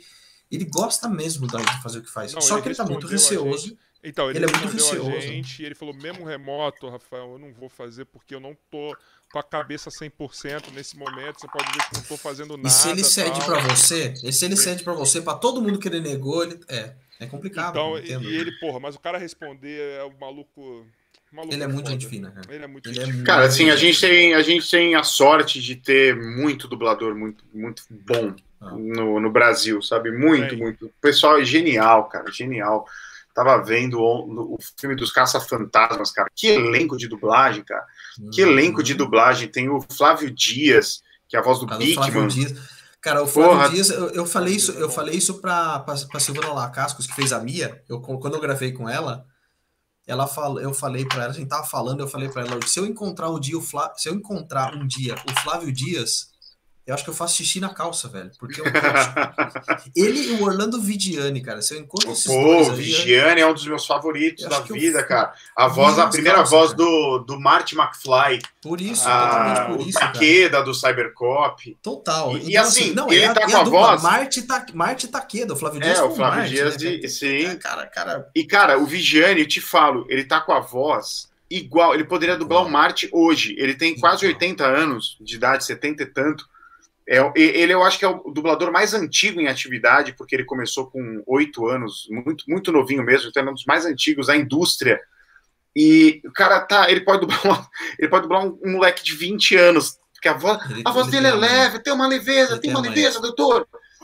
E, nossa, enfim, do, dublagem. Eu gosto, é do Manolo, eu gosto do Manolo Rei, mas o Orlando Vidiani fazendo o De Volta ao Futuro é só ele, cara. Ele é a voz do Marte, cara. Não tem. Eu tava. É, eu não sei se é, vocês. Ele é viram. é foda falando de, de dublagem, eu, cara, esse, essa animação, essa última animação que saiu do Scooby-Doo, eu quase eu não chorei. Não vi, não vi. Vejam, pelo amor de Deus, vejam. Uhum. E a é dublagem. não chegou, não chegou e aqui. a dublagem, ela te causa, a dublagem BR, ela te causa o um negócio, porque ainda mais quando você sabe a história. Não sei se vocês sabem, mas assim, o, o Orlando Drummond, quando saiu da, da dublagem do Scooby-Doo, ele falou pro Briggs, eu, essa dublagem eu quero que você faça. E aí não passaram para ele, né? A Barbera não passou para ele, tinha passado, não lembro para quem. É... E aí, nesse filme, passaram pro Briggs. Que eu acho que o Orlando ainda tava vivo ainda quando eu tava na produção desse filme, se eu não me engano. Tá ligado? E o Monge. É, eu tô tentando. Eu tava aqui pesquisando o o dublador do Salsicha, que eu esqueci o nome, velho. É o, é o Mário Monjardim. Não, Mário Monjardim. Mas o Mário Monjardim, é, o Mon já era dos antigos, tô falando do novo dublador. Ah, do novo não sei. Não, o Mon é. já eu estou ligado. É o mesmo do é Pernalonga. É maravilhoso. Né? É o mesmo é, do Pernalonga, é André. Ó, oh, meu filho! É o Reginaldo Primo, não é? Eu acho que é. Cara, não sei. Sumiu o nome dele agora. Enfim, o nome dele. Enfim e aí, o Mon já também tinha passado para esse rapaz. Então, os dois dublando o Salsicha e o Scooby, tipo assim, e você vê que eles dão algumas mensagens assim pro Monja e pro Orlando Drummond, sabe? Eles dão os de homenagem, assim, né? E quando você pega, cara, arrepia. Eu senti uma vontade de chorar duas vezes no desenho, e era um desenho infantil, cara. Sabe? Ele, ele, ele, é cheio de fanservice, e é a dublagem que faz isso. Se eu ver em inglês, não vai, não vai ter a mesma coisa. Sabe? Sim, com certeza, com certeza. É maravilhosa. Sim, é a alma do, é da outra cara, da, é a alma do negócio aqui, cara. É isso. Sim, sim. Dá um charme, dá um, uma é, camada é extra. Cara, dublagem é tudo. Tipo, vamos, vamos colocar assim, dublagem de Bycrosser. Se fosse, fosse feito em outro estúdio, seria outra coisa. Ah, sim. A dublagem de Black Cross, né, com aquela, todas aquelas é. vozes da, da Herbert Richards ali, né? Tipo, Pô, próprio, sim. Cara, o Márcio Seixas narrando Gavan, cara, aquilo é maravilhoso. Cara. Sim. Sim. Cara, é muito bom. E As dublagens da Herbert Richards e da, da VTI, assim, o dublador carioca, assim, porque assim, teve uma época na, na, no mercado de dublagem, principalmente nos anos 80 e 90, que a Herbert Richards ela pegou 90% do mercado de dublagem. Então tudo era Herbert Richards, então tudo uhum. era dublador carioca. E a gente cresceu nessa época. Então, se eu ouvir as vozes dos dubladores cariocas, é sinônimo da é. sua infância. Porque era é. tudo naquela época era feito pelos caras, sabe? E tem coisa que a gente não lembra nem o episódio, mas a gente se apega na voz do personagem. É, né? do, da, da. Como, como, o, o, caramba, não é a voz do personagem, mas as narrações. Cara, é, é, é, são coisas assim, que ficam mais marcadas do que o próprio personagem, Sim. o próprio episódio. Ô, é. ô, gente, uma penúltima pergunta a gente tem pra pergunta final que eu sempre faço pros convidados. Vocês acham que o futuro do Tokusatsu no BR para voltar a pegar aqui pra gente é ir pro streaming, alguma plataforma grande começar a desembocar é, produtos Tokusatsu na sua plataforma ou não talvez não é só isso. É o quê? Não acho. Não acho que é só isso. Eu tava falando com com quem que eu falei isso essa semana? Talvez foi com você, Ricardo? Ou foi, foi com o Ed? O Ed tá conversando com o Ed. Eu falo, enquanto o Sato, enquanto as pessoas, que seja quem trouxer, vou colocar o Sato porque é o cara que está na, na frente agora.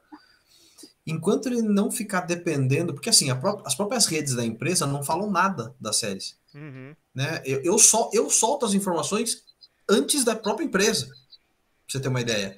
Enquanto ele não pegar e ir atrás de outras pessoas fora dessa bolha para falar que o Kamen Rider de outra em outra plataforma, que o Black está disponível, enfim, que, que, que, que tem séries de Tokusatsu, mesmo antigas, em plataformas que não seja dependendo do nicho do Tokusatsu, enquanto ele não for atrás de outros canais de entretenimento e mandar essas notícias, ele não vai sair desse miolo que ele está hoje. Não adianta pôr só na Paulista. Não adianta é, ir atrás, sei lá, pe pegar é, é, manda, manda um review que seja, sei lá, a gente falou do Gustavo, do Pipoca, do Peter, desses canais, manda uma sinopse, um review, um trailer, uma, uma amostra grátis, uma camiseta, entendeu? É tipo assim, a, a, a CIA lançou aquela camiseta horrorosa do Dylion e não fez parceria com ninguém. Podia ter mandado as camisetas para alguns influencers, para alguns youtubers, para alguém para divulgar. Olha o que a CIA está fazendo. Eu duvido que tenha vendido metade do que estava no estoque. Deve ter um estoque mofando ali na CIA. Porque não sai de, desse, desse miolinho que a gente está. Não sai fora da bolha. Por isso que eu insisto muito no termo fora da bolha. E até usei é. isso nas lives que eu fiz. Porque estão sempre dependendo do que eu e o Ricardo, por exemplo, já que nós dois estamos aqui, eu vou falar por nós dois. Está sempre dependendo do que eu e o Ricardo divulgamos. Tem muitos mais, claro que tem muito mais grupos, aqui eu não posso falar pelos outros, mas assim, é, é tipo assim, a, o Pipoca e Nankin viu que ia lançar Spectrum Man, ele veio falar comigo e foi atrás do Ricardo. Porque sabe que a gente conversa com o público do Tokusatsu. Então o Pipoca Nankin já garantiu para o público do Tokusatsu e para o público do Pipoca a divulgação do Spectrum Man. Uhum. A JBC também. A JBC meio que espalha, vai jogando aos quatro ventos as informações. A New Pop já não fez isso. A New Pop só divulgou nas redes da New Pop. Não falou com mais ninguém. Então, falta um pouco desse eu estalo acho que é muita galera. gente de cabelo branco comandando essas paradas aí. É isso, cara. É, é isso que eu ia falar. Quando rolou na Band, o que, que a Band fez? A Band divulgou Changeman e Jaspion falando: ó, oh, agora o público geek tem programa domingo de manhã. Quem assiste Jasper Changeman não se trata como público geek, velho. Vocês não sabem com o que vocês estão falando. É a palavra da vez, né? Sabe, cara, eles não sabem o produto que eles têm na mão. Tipo, a Amazon a Pluto, eles não sabem o produto que eles têm, eles não sabem, ultra, não sabem divulgar Ultraman Orb, não sabem divulgar o Giban que tá lá, a Vix não sabe divulgar o Giban, não Nossa, sabe divulgar o Câmera, porque eles não sabem o que é. E poderia estar tá chamando um público, a Pluto é de graça, velho, é só instalar no celular, é de graça para você ver o que você quiser. É uma Netflix de graça com público específico, com, com conteúdo específico, e não divulga, porque não sabe o produto que tem em mão. É, é difícil, eu, acho que, eu acho que tem uma tradição no Brasil de, do mercado de voltado ao tokusatsu, uma tradição assim pós pós Everest Video, né? Porque eu acho que a Everest Video fez tudo muito bem. É, de não saber trabalhar direito as marcas. No anime também tem. Né? O material japonês é mal trabalhado no Brasil. E, e, é tradicionalmente, cara, assim, eu falo como um cara que, assim, criou, ajudou a criar... Tenta, mas... É, é, a Crunchyroll tenta, tenta e não, não acompanha o trabalho deles direito, mas você não vê também grandes.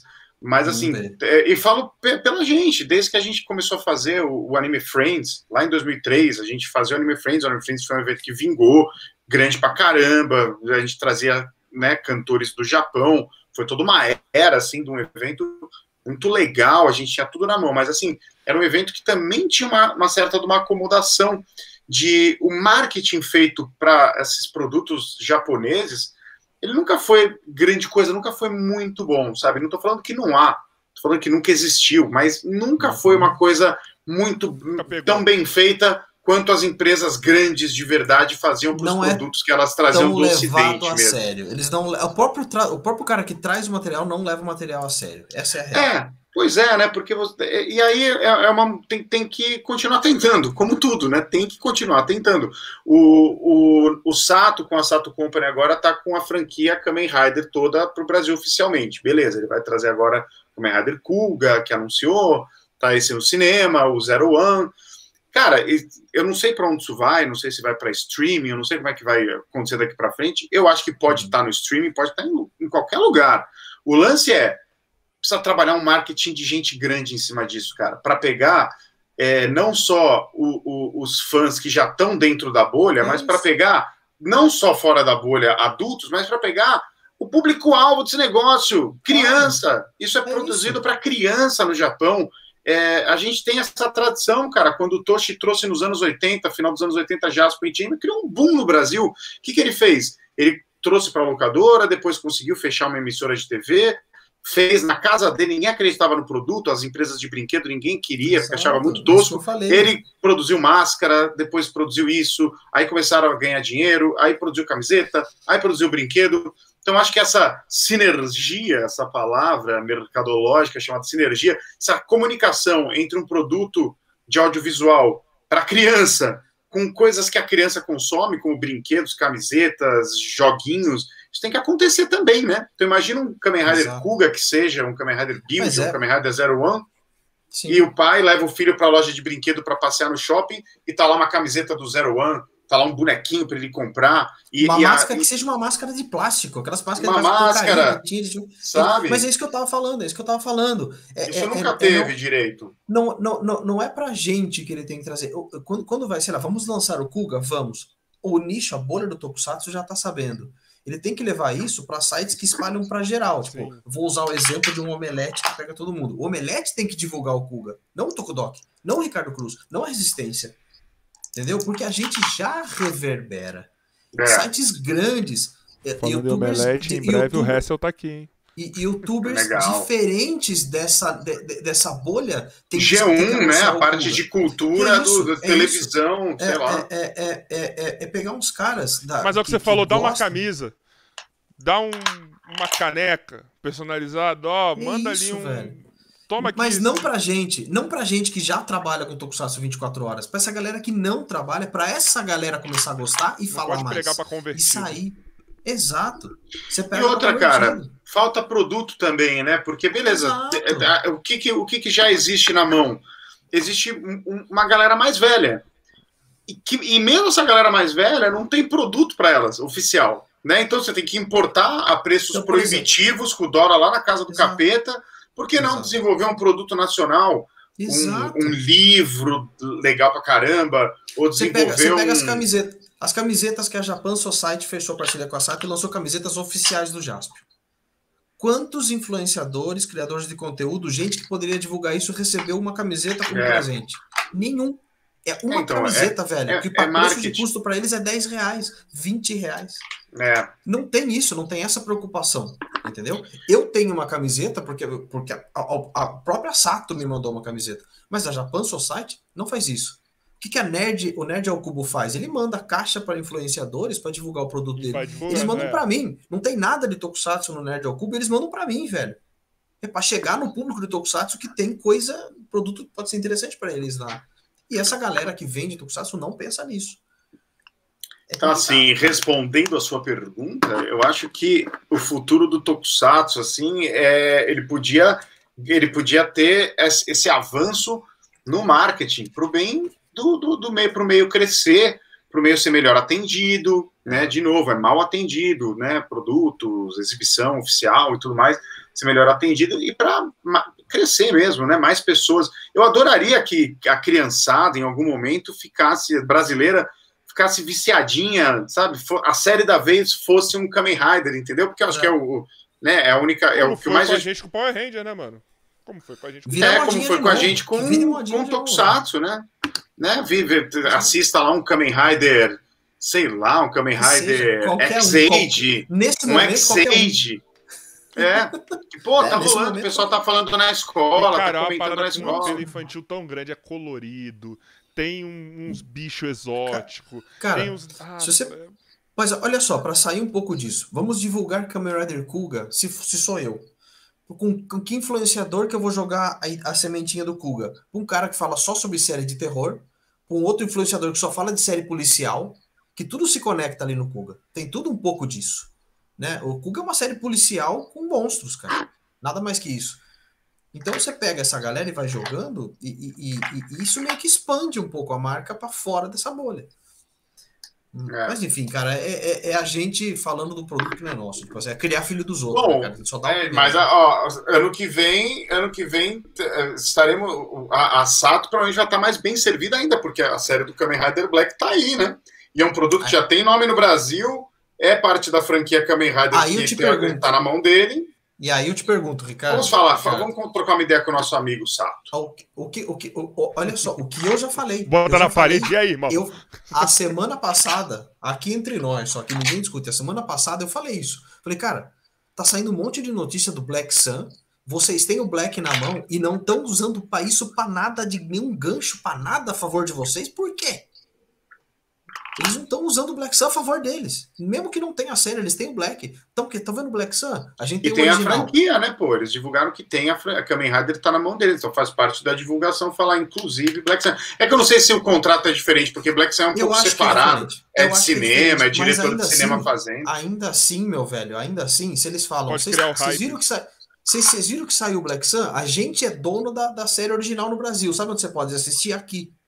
Já é, já é um gancho para divulgação.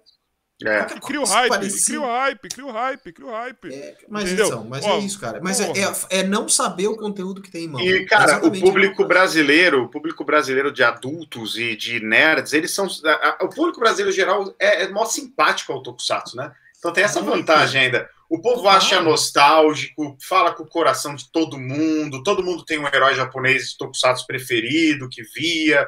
Então você já conta com um coração mole, assim, de todo mundo, e tendo esse tipo de coisa na mão. É diferente você ter um, um filme atual aí de uma o distribuidora que você tem que convencer que aquilo é legal. Que tá rolando.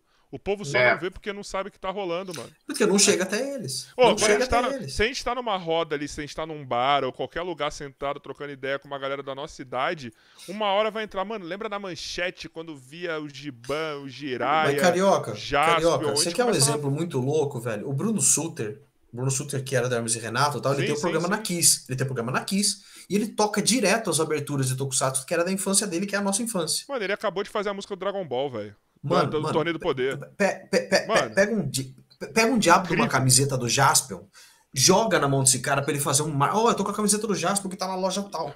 Sai da bolha. Mas, gente, mas é só ver de novo. Falando de novo o que ele fez com o Dragon Ball, ele fez um clipe da Exato. música do, do, Torneio do Poder, que isso gerou, sei lá quantas views tem, e não é a galera só que gosta de Dragon Ball que tá ali, irmão. Tá ligado? E é um clipe perfeito. Eu, caralho, Sim. eu, ó, tá me arrepiei bonito, quando tá eu bonito. vi. É, é, ele é perfeito. Ba, ba, ba, ba, ba, batalha. Mano, a música original é do Akira Kushida, né? É. Mano, é, Mano, é incrível, isso, é isso. Cara. É, é, é, é, é não, é não, é, é não foda, se preocupar. É gente boa demais.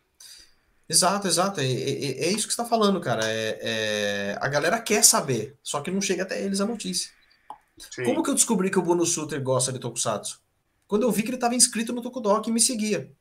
Falei, caraca, o cara gosta disso. Aí começaram a me marcar. Todas as vezes que ele tocava Changeman lá na rádio, o pessoal me marcava. Eu só descobri que ele fez o, a música do Dragon Ball porque ele tava na, ele falou no Flow, porque eu não sabia.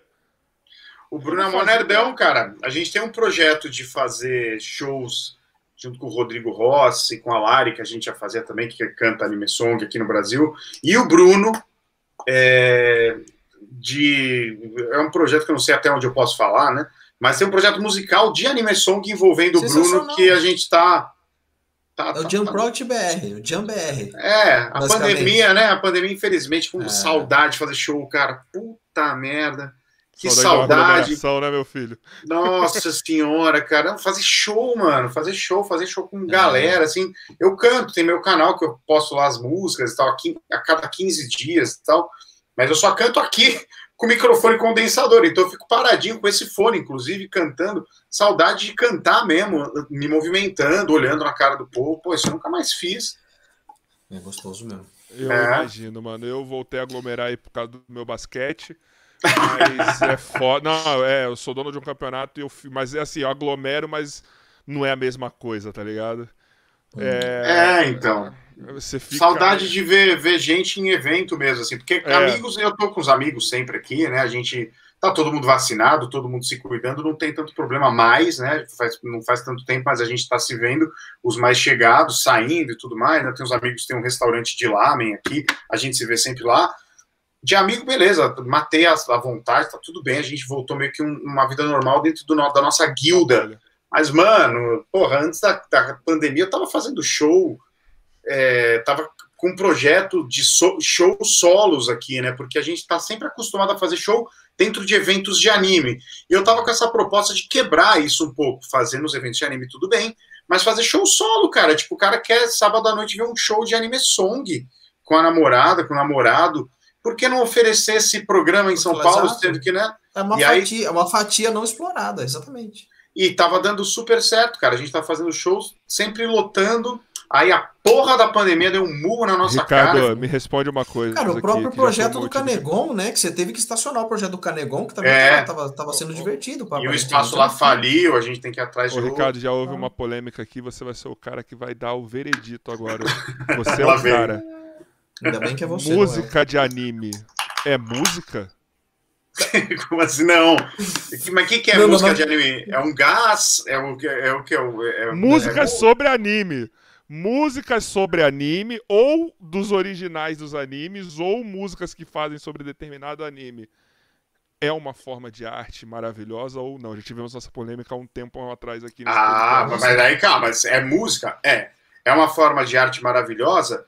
Também é, e depende do que você está falando. O que, que você está falando? Música de anime, o que, que você está falando? Você está falando de Pegasus Fantasy, o tema do merece Um Grammy. A pergunta é, então, é: merece é, um Grammy? Merece você tá um falando, Grammy. Você está falando é. de um rap que o youtuber exemplo, atual faz, falando minutos. Sete minutos é música, por exemplo? O que, é sete minutos? Eu não sei nem o que é. É isso. esse daí que faz os rap de Naruto mesmo, essas paradas aí. Cara, olha. Mas eu acho o seguinte: eu já ouvi algumas, eu não, não é muito a minha vibe. Bom, eu acho é que é uma. Obrigado, Ricardo. não, não é muito a minha vibe. Sabe por quê, cara? Vou te falar. Porque essas músicas elas são feitas pra molecadinha. Elas são feitas pra gente mais Mas nova, eu acho. Sabe? tinha que gostar também. Também é, tá assim, eu, cara, eu sou um velho chato que se eu pudesse eu fechava a Toy Company, entendeu? Mas não, as músicas dos animes. Não, porque eu não tenho muito mais o que fazer no canal. Pô, tem Mas muita velharia. Dos, ani dos animes. Então, não, sim. Aqui, não, falando sério, falando sério, falando sério. Tá. É, deixa Fala eu falar sério. sobre isso sério, porque é o seguinte. Eu acho que sim pra caralho. Eu acho que é uma das minhas missões da vida é levar esse tipo de, de ideia para as pessoas aqui no Brasil, onde eu for atuar. Né? Eu cresci ouvindo música de anime. Né? Eu cresci sendo fã, entre as coisas que eu era muito fã de música, é, de igual para igual, com, sei lá, curtia Michael Jackson pra caramba, peguei bem a fase que ele estourou no planeta. Eu curtia também música de anime tokusatsu, sabe? Eu colecionava com muita dificuldade os CDs, obviamente, Japão sendo Japão, nunca lançou oficialmente nada, você tinha que ficar copiando fitinha cassete, importando com preços proibitivos. Eu era criança, não tinha dinheiro, então era pegava de amigo. Mas cresci, cara. Eu via tanto Michael Jackson, tanto Guns N' Roses da minha época, quanto eu via Akira uhum. Kushida, Hironobu Kageyama e eu via uhum, as trilhas, uhum, sabe? Uhum, uhum. eu acho que é, é, é, um, é um gênero musical com identidade própria, com história, com qualidade que não deixa a dever a nenhum outro gênero, bate de igual para igual. Você pega trilhas dos anos 70, para certos animes, sei lá, Capitão Harlock, Yamato, as próprias coisas do time Watanabe. maravilhosa, fechamento de temporada, fechamento de arco de anime, toca ou a música da entrada ou a música do, do, do encerramento do episódio. Cara, é lindo Sim. isso, mano. E musicalmente, tá cara, eu não tô falando só lindo assim porque emociona a melodia, não. É, é, não é menor do que qualquer outra coisa musicalmente falando. É, a mixagem, a, a, qualidade do músico, a qualidade do compositor, cara, do cantor.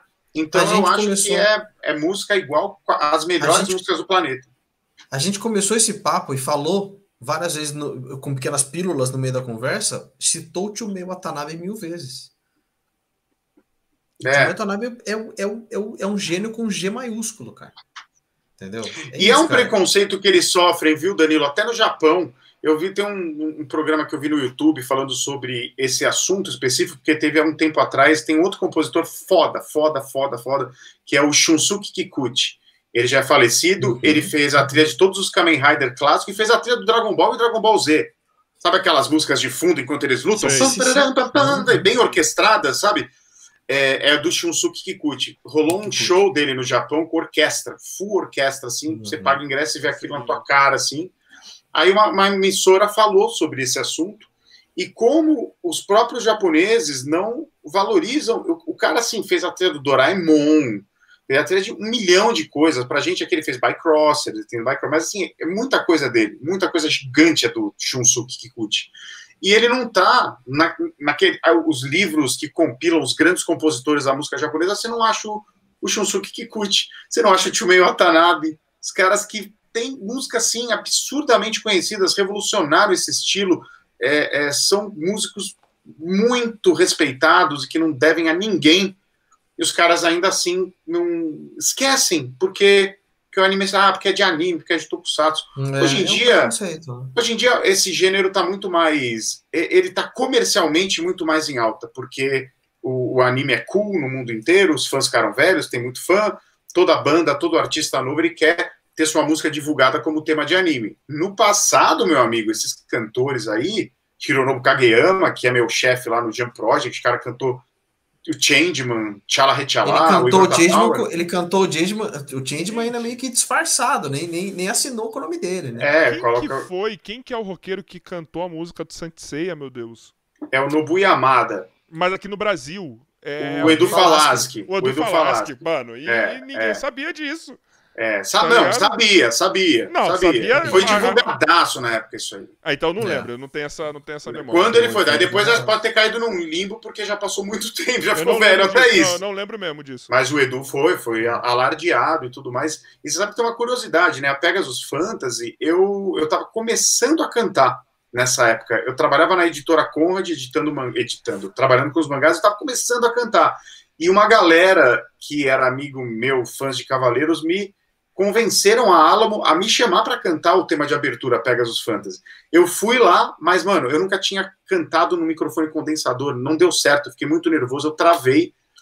E a Pegasus Fantasy estava eh, confirmada, era só eu ter cantado, né, entendeu? Só que daí não deu certo. Aí veio a ideia posteriormente, tipo, vamos chamar um cara do rock, então, porque tem a ver. eternizado, hein? Pô, poderia ter sido minha. Não, e a Pegasus Fantasy, ela é, tipo, cultural. Ela é um hino, né? É, ela é um o Edu, hino. Porra, o Edu, quando ele fez o Rock in Rio, o povo do Rock in Rio, sensei, sensei. Você tem um vídeo no YouTube, ele fala, pô, gente, até aqui. Pô, aqui não. Aqui não. E, o, e o Ricardo, em tradução, parte da letra é do Ricardo também, né? E as Sim, a, a le... Isso, é, a, le... a letra é do Weber, mas como eu, é. fui, eu ia cantar, eu adaptei do japonês a frase, pois as asas de um coração sonhador ninguém irá roubar. Essa letra é de minha autoria, pode, pode registrar. E não tem registro aqui, né? É uma lenda. Estou falando com uma lenda na minha frente. É. da frase. Você né? merece. não, mas é sério, pô, pelo amor de Deus. Qualquer é, eu tive, eu tive sorte de pô. participar assim, do, da gênese é. de muita coisa desse mercado é, japonês e do Brasil. Por isso que tem que trazer o Ricardo sozinho um dia para ele dar o currículo depois, dele para você. Vou pegar seu contato com o Danilo. Você tem que, você tem que trazer ele para ele dar o currículo dele aqui. Aquelas, aqueles box que saíram de DVD de Changeman Jaspion. Esse menino aqui. Não. O boneco do Jaspion, esse menino. Tem muita coisa que ele fez. Quero... que boneco, que boneco do Jaspion. E eu quero. O que, que você tá eu, falando? Aquele, aquele assim. E eu quero as fãs aqui enlouquecidas falando que ele é gostoso e canta bem, do jeito ah, que fizeram na divulgação. É tudo filtro. é, tu, ele, é tudo fake dele mesmo, é um, é um bot que ele mesmo criou.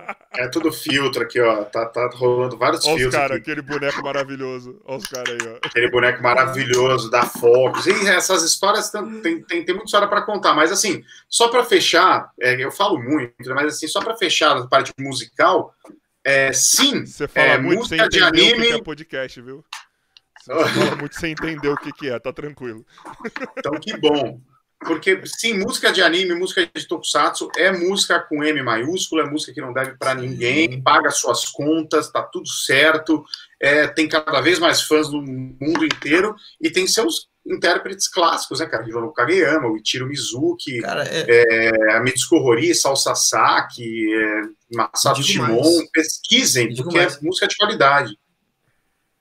Faz a sensação que dá de, de passar o tempo rápido e de prazer, por exemplo, eu para limpar toda a minha prateleira de bonequinho, leva umas 3, 4 horas para limpar tudo. Jesus. Fazer a limpeza disso aí, jogar um Chumei Watanabe playlist e começar a passar pano, é uma delícia, velho. Sim. é bom mesmo. Muito sincero mesmo. Sendo muito sincero, cara. É, é, é Beber é, junto vai muito bem também. Beber um vinho junto, assim. Sabe, sabe o que eu fiz outro dia? A última vez que eu, que eu, que eu tava, cara, tava na estrada dirigindo na com viagem. A, a última vez que eu tava na estrada, dirigindo o carro, na estrada mesmo, na viagem, é, é botar a trilha do Lupin terceiro e pilotando, puta delícia, cara. É bom, de, de, viagem, cara. O é carro vira até robô, né, cara? Você se empolga. Demais, cara, demais, cara. Pisa. É muito bom. O carrinho vira até robô na estrada e vai correndo é. pro destino e não dirigindo. Sensacional. Cara. Aí toma duas multas e tá tudo certo. mas por que você tá é correndo? Hum, me empolguei. Tô aqui num, num, momento que é meu aqui.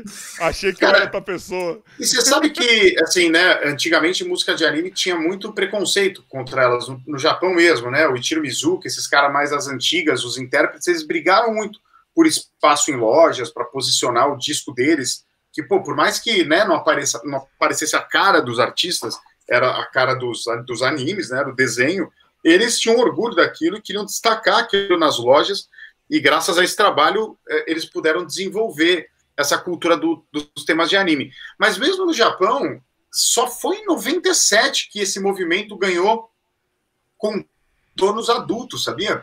Tipo, de ter show com banda, de é, um show para um público adulto. Então, nem se a gente for pensar, não foi nem tão distante do primeiro Anime Friends, que foi quando isso aconteceu no Brasil, 2003, né? Foi 97 foi no Japão, 2003 foi no Brasil. Antes de 97 no Japão, era show assim, shopping center, show da Toei para criança, para toda a família levar as suas crianças e tudo mais.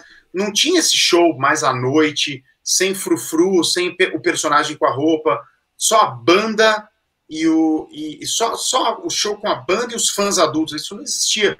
Foi Super Robot Spirits que começou esse movimento é, em 97, que dura até hoje. Esse ano agora teve, agora há pouco teve um Super Hero Spirits, um Super Robot Spirits de novo, então, olha que o, o, o Japão é um país de tradição, né, cara? Eles é. criam tradições e aí a coisa vai até a galera morrer, assim, sabe? Então isso eu acho tão bonito.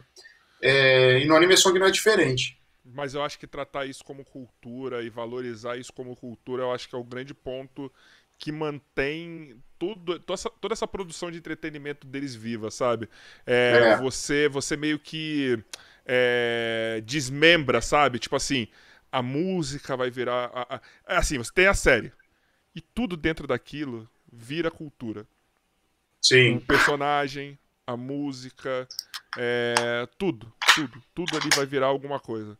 Sabe? Isso é, e eles são ótimos marqueteiros, né? Tudo que a gente falou que no Brasil falta, os caras já têm uma. Eles já operam desse jeito. Brother, na Olimpíada você fez um negócio com, com Mario, velho pra Olimpíada, é. velho. Você, você, você usou o Mario, você usou o Goku.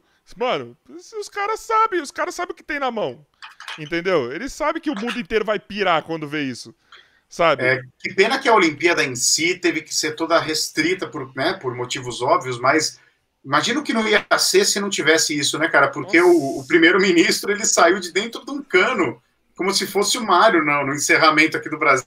Muito foda, né? Fazendo barulhinho e tudo. Imagina o que, que eles Porra. iam fazer, cara. Puta, Sim. Mas... Agora só daqui a uns 20 anos só. É, pessoal, seguinte, temos uma última pergunta aqui para todos vocês. Pergunta Ricardo travou lá. A imagem Ricardo do Ricardo travou, tá... tá bonitinho. Parece que tá soltando uma. tá concentrando o poder aqui na mão. É, Eu travei, Voltou. cara. Voltou. Voltou e deu uma travada de novo. Voltou Pô, agora a de vez. internet tá Bom, cansada. Eu tenho uma última pergunta aqui para vocês, que é uma perguntinha que eu sempre faço antes de encerrar esse podcast, porque eu sou malandro, malandro carioca, e eu quero sempre abusar dos meus convidados, que é o seguinte. Danilo e Ricardo, vocês participaram deste lindo e maravilhoso podcast. Recebi até um, um elogio do Danilo falando: Nossa, agora você tem um cenário ok, né? Obrigado. É que antes era o sofá. É que antes Não. tava só no sofá. É, antes era o sofá que tá aqui atrás, por sinal. tá aqui atrás. Tá. É, Já é o tá que virou minha mesa, o sofá. Tá aqui, mas enfim, eu reconheço que era uma merda. E estamos aqui evoluindo esse podcast, mas como que a gente faz pra evoluir sempre esse podcast, além de mudar o lado do- da sala? A gente também gosta de convidados, assim como vocês foram, convidados foda que acrescentaram muito. E como a gente faz isso? Pedindo uma indicação. Quem você. Bom, eu já tinha. Eu indico você chamar o Ricardo sozinho um dia, pra ele contar, Só dar o o contato, da, da, da, capi, da capivara dele aqui, porque ele realmente é, ele realmente tem bastante coisa pra contar, cara. Ele tem bastante coisa pra contar. Não, o Ricardo já está convidado, só ele permitindo você passar o contato, eu já vou marcar com ele o episódio Você tem que solo, chamar ele pra ele mano, contar a última, a última viagem dele pro Japão, que ele deu um jeito de entrar na pedreira e gravar um clipe escondido na cara do dono da pedreira. Guardada essa história, porque vai ser a primeira coisa que eu vou perguntar no episódio solo.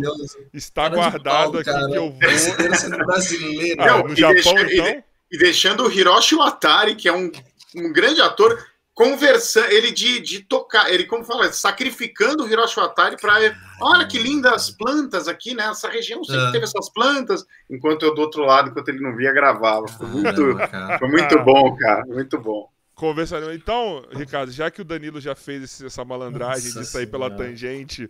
E, e- Eu já te e indiquei indicar- outras pessoas. Da outra vez eu te indiquei várias pessoas. Você não chamou você- nenhuma delas. passou então o não sei mais o que contato. fazer. Como que não? Te mandei tudo. passou? Não, não, não, vem com história pra cima de mim. Não. Eu Ah, te eu- tudo os contatos. Eu chamei, mas eu não É. aconteceu. Pior que eu chamei, deixa eu ver. É, é, é. Eu chamei. Chama o Nelson Sato aqui. Sim, bater um papo com você. Nelson Sato. Nelson Sato. Essa, essa é a minha indicação é aí. O Nelson Sato é um cara que tem história. Mano, o Nelson Sato, ele é foda, porque ele trouxe, ele trouxe Akira pro Brasil. Você tem noção que é isso? Akira, que é o símbolo do, do pop japonês, adulto, violento e que chocou o mundo. Ele, nos anos 80, ele trouxe isso pro Brasil.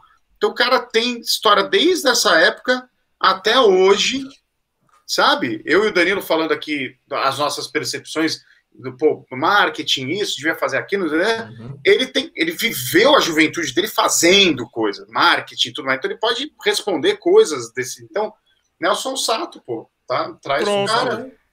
É um cara para trazer aqui com toda certeza e, e- e falar de tudo, porque ele trouxe o Akira, ele trouxe as séries atuais de Kamen Rider tá na mão dele, Cybercop foi ele que trouxe, É. Supremo Samurai foi ele que trouxe, que mais um monte de Eu um quero os monte. fãs aqui. Ultraman, né? Ultraman ele, ele revitalizou Ultraman, o National, National Kid. Kid, enfim, várias outras mídias, ele, ele trabalha com isso. com Eu quero os coisa. fãs E aqui até para questionar, né? Como que é a Isso. diferença de trabalhar hoje, como era que que- né? Como que, ele, como que ele arma, por que daquela série, dá pra você fazer mil perguntas de sempre, cara. E ele É, prometeu o filme do Jaspion, hein? Em nível hollywoodiano. Então, É. é. Estão cobre falando ele. que é lenda. Estão falando que é lenda isso daí Não, já. cobra o Nelson, vê em que pé tá. Não é, não é fácil fazer um Cara, filme, saiu né? notícia disso. Foi reper... É. repercutiram Não, isso, é. Não, cara. ele É. tá, ele mantém, ele mantém que vai sair. Nelson Sato é uma indicação, eu vou dar uma outra, é, que eu acho que a gente falou tanto de dublagem, né, cara? De repente você pegar um dublador, porque dublador também é, uma, é, é- é complicado para entrevista, porque alguns deles, se ele for uma coisa muito específica que você gosta e sua galera só gosta, Ele é capaz dele não lembrar. de nada, e aí não fica uma coisa muito legal.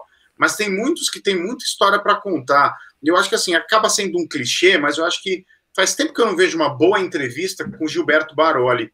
Eu acho que o Baroli ser é um cara muito legal. O pessoal da Resistência estava me cobrando porque eles queriam chamar o Baroli, mas Baroli não, não vê o WhatsApp direito, tá difícil falar com ele, tem que ligar para ele. Enfim, eu acho que ele também renderia um- uma ótima edição aqui. Porque o Baroli, além de ser uma, uma puta de uma voz, um vozeirão que tá em É. forma, ele participou da história da dublagem, como uma coisa assim, ele pode te contar como era feita aquela coisa com dublar com projetor, dublar sem som, os caras tinham que se virar, era subprofissão, não tinha glamour nenhum, era sinônimo de fracasso, ator que não deu certo.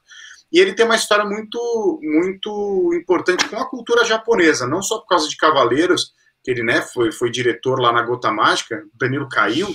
Deixa eu ver aqui. O que aconteceu aí? E aí, Danilo, tá ouvindo aí? Acho que alguém ligou para ele. Ah, nossa. E, e só fechando, né? Daqui a pouco o Danilo volta. É, o Baroli, cara, lá no passado, ele passou por experiências doidas, assim, de pegar desenho japonês, tipo Guzula, Princesa e, Princesa e o Cavaleiro, sem som, sabe? O negócio chegava sem som no estúdio dele, ele tinha que criar as falas, sabe? Ele tinha que ele escrever as falas e, e dublar da, da, cabeça dele. Então chama o Baroli porque ele é, um, ele é uma história viva, um, tem muito que contar. Chamaremos, e agora não sei se o Danilo vai conseguir voltar, espero que sim, para eu poder despedir aqui, porque ó, esse episódio hoje foi incrível, incrível mesmo. Geralmente eu tô fazendo uma hora e quarenta de especial, isso aqui já foi duas horas e meia, duas horas e trinta e cinco, na verdade. Foi Sério? tempo pra caralho, eu nem, e ó, eu não tava nem olhando o relógio, eu olhei só agora e tomei um susto. E, mano, eu só quero agradecer demais você, Ricardo. Danilo, que eu não sei se ele vai voltar ou não, eu tô numa puta expectativa para tá saber? Vai... O que eu... houve com o Danilo? É... Né? Mandem nos comentários. O que houve com, com o senhor Módulo? Então, o senhor Modolo, mentira, não o senhor Módulo, não vou, não vou fazer isso o com ele. O que aconteceu com o Modolo? Então, o que aconteceu com ele? Enfim, vamos. Eu acho que ele entrou em outra, peraí. Olha, entrou de novo. Tem dois Danilos aqui agora. Um Danilo em preto aqui, ó. E o Danilo original. Tem dois agora. Deixa eu tirar o outro que ficou aqui. Voltou, voltou. Vocês estão, meu, vocês estão me vendo e ouvindo? Tamo, você tá nos vendo e ouvindo? Eu tava acompanhando tudo o tempo todo. Pra mim tava tudo normal. Eu só percebi porque a tua TV lá. Por isso que é bom ter TV aqui. É. Caiu. Cara, tá acabando, tá acabando a bateria do meu fone. Então, eu tava despedindo. Não, vamos nessa, vamos nessa, vamos jantar. Não, você tava, escre... você tava escrevendo, você tava dizendo que foi um episódio incrível, nem vi o tempo passando. Cara, foi legal. Demais. Eu preciso falar para você, foi muito legal, foi além da expectativa. Eu falei pro Ricardo, vamos lá, vamos tentar não falar mais do mesmo, porque toda vez que a gente é convidado, a gente fala sempre a mesma coisa, acaba, acaba repetindo as mesmas coisas. E aqui a gente conseguiu ficar conversando. Chegou um momento que eu esqueci que a gente estava no podcast. A gente estava realmente conversando, que nem eu converso com o Ricardo sempre. De papo, de, de, papinho, cara, de papinho aleatório, é assim. No fim foi Sim. muito gostoso, cara. É exatamente o que eu estava esperando. Obrigado. Muito obrigado.